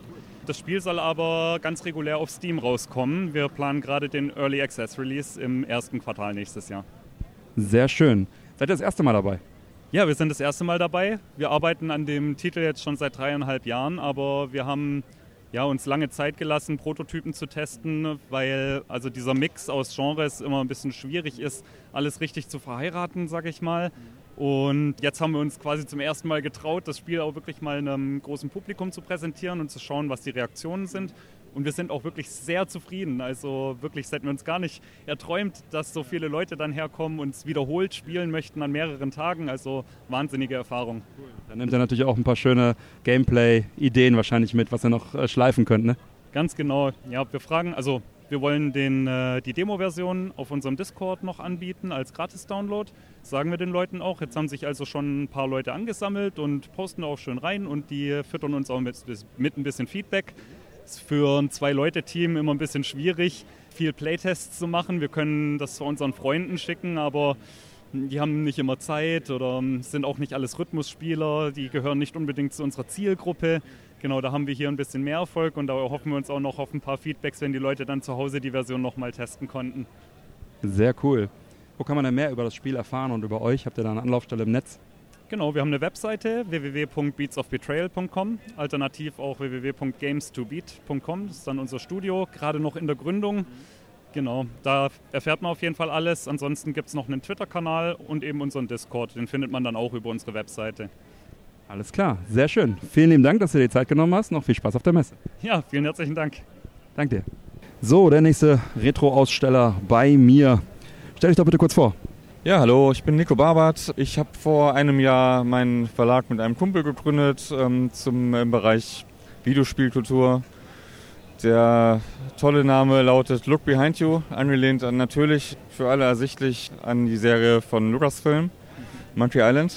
Und auch so ein bisschen mit dem Hintergrund, dass wir halt einen Blick zurückwerfen wollen. Nicht nur zurück, auch nach vorne, aber natürlich einen Blick zurück auf Kultur und äh, Digitales und alles, was sich so getan hat in der Vergangenheit. Und ich glaube, da ist eine Riesenlücke und viel Interesse da. Da haben wir bereits zwei Bücher jetzt veröffentlicht und, äh, oder vier jetzt insgesamt. Nächstes Jahr kommen noch vier dazu oder sechs. Mal gucken, wie gut wir sind, wie, wie schnell unsere Autoren schreiben und wie gut wir mit allem hinterherkommen, was wir planen. Sehr cool. Was zeigt ihr dann jetzt hier bei euch am Stand? Also wir haben eine Bucherscheinung vom letzten Jahr dabei. Das ist äh, Die Geheimnisse von Monkey Island. Das ist ein belletristisches Stück ähm, über die Serie von Monkey Island. Da wird im Prinzip erzählt äh, von einem französischen Autor, ja, die ganze Geschichte von Monkey Island, wie, äh, es entstanden ist, äh, wie Lucasfilm sich zusammengesetzt hat, wie die Ideen entstehen zu den einzelnen Spielen, wer daran beteiligt ist. Und wir haben viele O-Töne zusammengesammelt von den ehemaligen Entwicklern, Designern und erzählen so die Geschichte auch von jedem einzelnen Teil. So ein bisschen auf, ähm, auf der einen Seite sehr sachlich, äh, detailliert, sehr gut recherchiert. Auf der anderen Seite haben wir so ein bisschen humoristischen Teil zu jedem, äh, zu jedem Abschnitt, zu jedem Teil von der Serie. Und ich glaube, das ist eine gute Mischung, die auch sehr gut ankommt. Also ist seit einem Jahr auf dem Markt und äh, wir freuen uns, dass das gut angenommen wird. Ähm, dann haben wir noch ein äh, Buch zu Assassin's Creed. Das ist ein äh, Assassin's Creed Valhalla. Das ist ein Artbook das wir zusammen äh, lizenziert haben, mit äh, Ubisoft umgesetzt haben und hier nach Deutschland gebracht haben Anfang des Jahres. Also ein wirklich opulent, ziemlich opulentes äh, Stück, wo ähm, Spielinteressierte sehen können, wie äh, Valhalla entstanden ist. Also alles, was vor der Entwicklung von Valhalla oder von dem Spiel passiert, das, was die Spiele-Creator quasi ähm, recherchieren, wie sollen Waffen aussehen, wie müssen Charaktere aussehen, wie sehen Landschaften aus, wenn äh, die Charaktere durch die Landschaften reiten oder laufen. Ähm, das wird so in so diesen Concept Arts äh, festgehalten und das ist quasi wie so eine Art echt cooles Kunstbuch für Fans der Serie. Wow, das klingt richtig gut. Was kosten diese Bücher?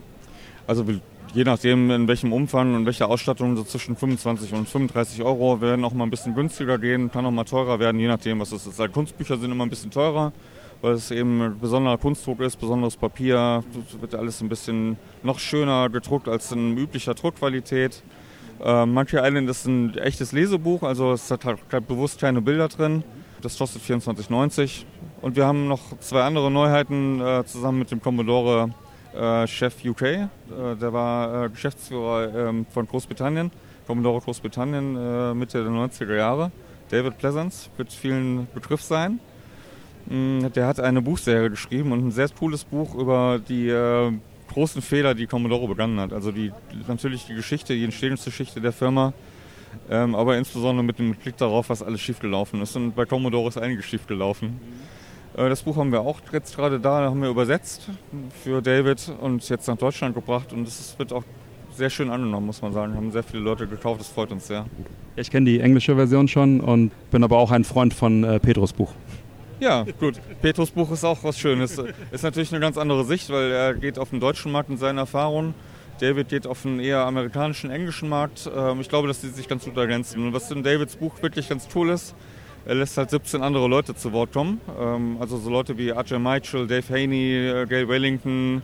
Also wirklich Commodore-Legenden von früher, die von Anfang an dabei waren. Und sie erzählen so ihre Geschichte. Und da gibt es einfach super coole Anekdoten, die richtig Spaß machen, auch zu lesen. Es macht echt viel Freude. Das äh, englische Buch fand ich auch äh, lesenswert und deswegen die deutsche Version wird sicherlich auch vielen Amiga-Freunden, die vielleicht auch älteren Semester sind und lieber deutsches Buch lesen wollen, dann auch sehr gefallen. Ja, und C64-Freunde natürlich auch. Natürlich, Commodore-Freunde, hätte ich besser sagen sollen, ja. Alle Commodore-Leute müssen dieses Buch haben. Ja, klingt doch super. Also das sind ja schon einige tolle Projekte, die ihr da am Start habt. Was ist das nächste? Worüber ich sprechen kann, es wird eine Trilogie geben von ähm, Brian Bagnall. Das ist ein äh, Commodore-Journalist. Wir bleiben jetzt mal im Commodore-Thema. Eigentlich machen wir auch andere Sachen noch, über die ich aber noch nicht so sprechen kann möchte. Atari? Atari, ne? Wir haben äh, Gameplan, äh, Gameplan ist bei uns mit am Stand. Der hat ja schon darüber erzählt. Gameplan hat ein wunderbares Atari-Buch. Also Gameplan ist auch bei uns sehr, sehr äh, gut prä äh, präsent und gecovert, weil ich natürlich auch ein großer Fan bin und auch alle Bücher immer vorstelle. Genau, also ich werde, äh, wir werden natürlich kein Atari-Buch machen, weil das, äh, der Markt ist da schon super besetzt. Ja, aber Brian Becknell ist ein Technikjournalist, der super akribisch äh, über 20 äh, Jahre recherchiert hat, was mit Commodore passiert ist. Die C64-Zeit aber auch davor und er hat Archive aufgekauft aus der Zeit von, von Commodore. Äh, in den letzten zwei Jahren hat diese Archive, amerikanische Archive in, äh, in Washington teilweise, die gelagert wurden und äh, vernichtet werden sollten. Und hat diese Recherchesachen jetzt noch einfließen lassen in äh, Aktualisierung von seinem Buch. Und das ist einfach, das Ding hat so viel Substanz. Das, ist, das wird echter Spaß, das zu übersetzen. Das, das, da freue ich mich drauf, weil ich glaube, gerade diese amerikanischen Sachen, das ist noch eine große Lücke. Also im europäischen Raum haben wir ja schon viel gecovert, auch durch die beiden eben genannten Bücher. Aber cool, da freue ich mich auch drauf. Ja, und es wird noch ein bisschen was anderes kommen, aber das, das sehen wir dann, wenn sie kommen. Ich rede auch unge ungern über ungelegte Eier, weil das ist, es ist einfach zu viel angekündigt worden und nicht erschienen und das äh, finde ich immer doof. Also ich, wir kündigen lieber an, wenn, es- wenn es klar ist, dass es kommt. Aber es wird einiges kommen nächstes Jahr. Sehr cool, da freuen wir uns drauf. Ja, gibt es denn irgendwie im Netz eine Seite, wo man euch findet, wo man sich zentral informieren kann? Ja, wir haben äh, lookbehindyou.de heißt die Seite. Ihr kriegt die Sachen auch bei Amazon. Im Buch, äh, unterstützt euren Buchhandel, ganz großer Appell. Bitte geht in euren lokalen Buchhandel in der Stadt. Äh, ihr könnt Bücher dort bestellen, also fast alles auch von, von der Konkurrenz. Weil den Buchhandel, den brauchen wir. Es ist schade, wenn die Städte aussterben. Und ihr könnt natürlich auch bei uns bestellen, aber geht in den Buchhandel. Es ist äh, besser für eure Umgebung. Sehr gut, vielen lieben Dank, dass du dir Zeit genommen hast. Noch viel Spaß auf der Messe. Dankeschön, hat mir Spaß gemacht. Danke. So, wieder am Retrostand mit einem weiteren Aussteller. Hi, stell dich bitte kurz vor. Hi, ich bin Chris von äh, Retro PC Gaming und wir stellen äh, alte PCs aus, also Windows-PCs. Einer ist davon mit MS-DOS und der Rest mit Windows 95 oder 98. Das heißt, das sind wirklich die alten Schätzchen, die alten Maschinen, Original-Hardware und da laufen dann die Originalspiele drauf. Alles original, auch original Peripherie, also Monitore sind alle original und und Tastatur fast passend dazu. Sehr gut. Ja, ihr seid nicht das erste Mal dabei, oder? Wie viele Gamescom ist das für euch? Das müsste die dritte sein. Ja, 2017, nee, 17 waren wir noch nicht. 2018 habe ich erst also alleine angefangen, 19 waren wir da und jetzt wieder 23. Ja, sehr gut, seid ihr wieder mit dabei. Ähm, Gibt es irgendwie eine Webseite oder irgendwo, wo man im Internet irgendwas über euch erfahren kann? Fotos, irgendetwas? Nein, leider gar nicht. Wir sind rein unabhängig vom Internet oder so. Aus Spaß an der Freude dabei. Genau. Ja, sehr gut. Dann mache ich gleich einfach ein schönes Foto am Stand mit dir und dann äh, können die Leute mal sich einen Eindruck machen, was eh Schönes zeigt. Ja, gern. Super, ja. Viel mehr Fragen habe ich gar nicht auf dem Zettel. Ich sage vielen Dank und dir noch viel Spaß auf der Messe. Danke auch. So, der nächste Aussteller hier am Retro-Stand. Hi, stell dich bitte kurz vor. Ähm, ich bin der Kolja, hi, ich bin ähm, Nerdistan. Also ich bin Teil von Nerdistan. Äh, ich habe Nerdistan irgendwann mal erfunden, sozusagen kann man sagen, der Erfinder von Nerdistan. Aber ich bin ein Teil. Und ich bin Teil der Retro-Area dieses Jahr auf der Gamescom. Vielen Dank dafür. Was ist Nerdistan? Nerdistan ist ein Kollektiv aus Berlin. Ähm, wir haben uns irgendwann mal zur Brust genommen. Also man, man fängt ab so an als Kollektiv. Ähm, wir machen ein bisschen YouTube, wir machen ein bisschen Twitch. Dann kam Social Media und wir haben gesagt, so, oh Gott, geht das auf den Sarg. Wir machen jetzt analog. Und dann haben wir irgendwie analoge Partys gemacht. Das ist irgendwie äh, sehr gut eingeschlagen. Und daraufhin haben wir uns als Kollektiv gebildet. Und wir machen analoge Videospiele, Spaßparty auf Festivals, auf Cons, äh, aber auch in Berlin. Und wir sind Entstigmatiseure des, äh, der Nerdkultur. So würde ich mich halt äh, bezeichnen. Genau, als nichts anderes. Klingt sehr, sehr gut. Was zeigt ihr jetzt hier auf der Messe? Hier sind wir ein bisschen pro forma da, weil wir eigentlich äh, eher zum Quatschen da sind, weil wir selber in Berlin ein großes Event haben, die äh, Games Ground, die ist im November. Da machen wir so ein Gamesfest über drei Tage, halt äh, B2B, B2C. Und äh, deswegen war das hier viel Networking. Heute zeigen wir natürlich so Klassiker wie Street Fighter 3 Alpha, was ich ja persönlich als beste äh, Street Fighter Umsetzung finde, damit die Kids auch mal ein bisschen reinkommen können, ein bisschen competitive bei uns am Stand abhängen können. Und wir wechseln eigentlich das Programm jeden Tag. Das sind ja so Automaten, sind die irgendwie selbst gebaut oder sowas? Äh, ja, die nicht. Wir haben einen anderen selbstgebauten, äh, die nicht. Den selbstgebauten, den haben wir äh, gestern auf der Typlosion ausgestellt in äh, Kassel Brauxel zum Beispiel.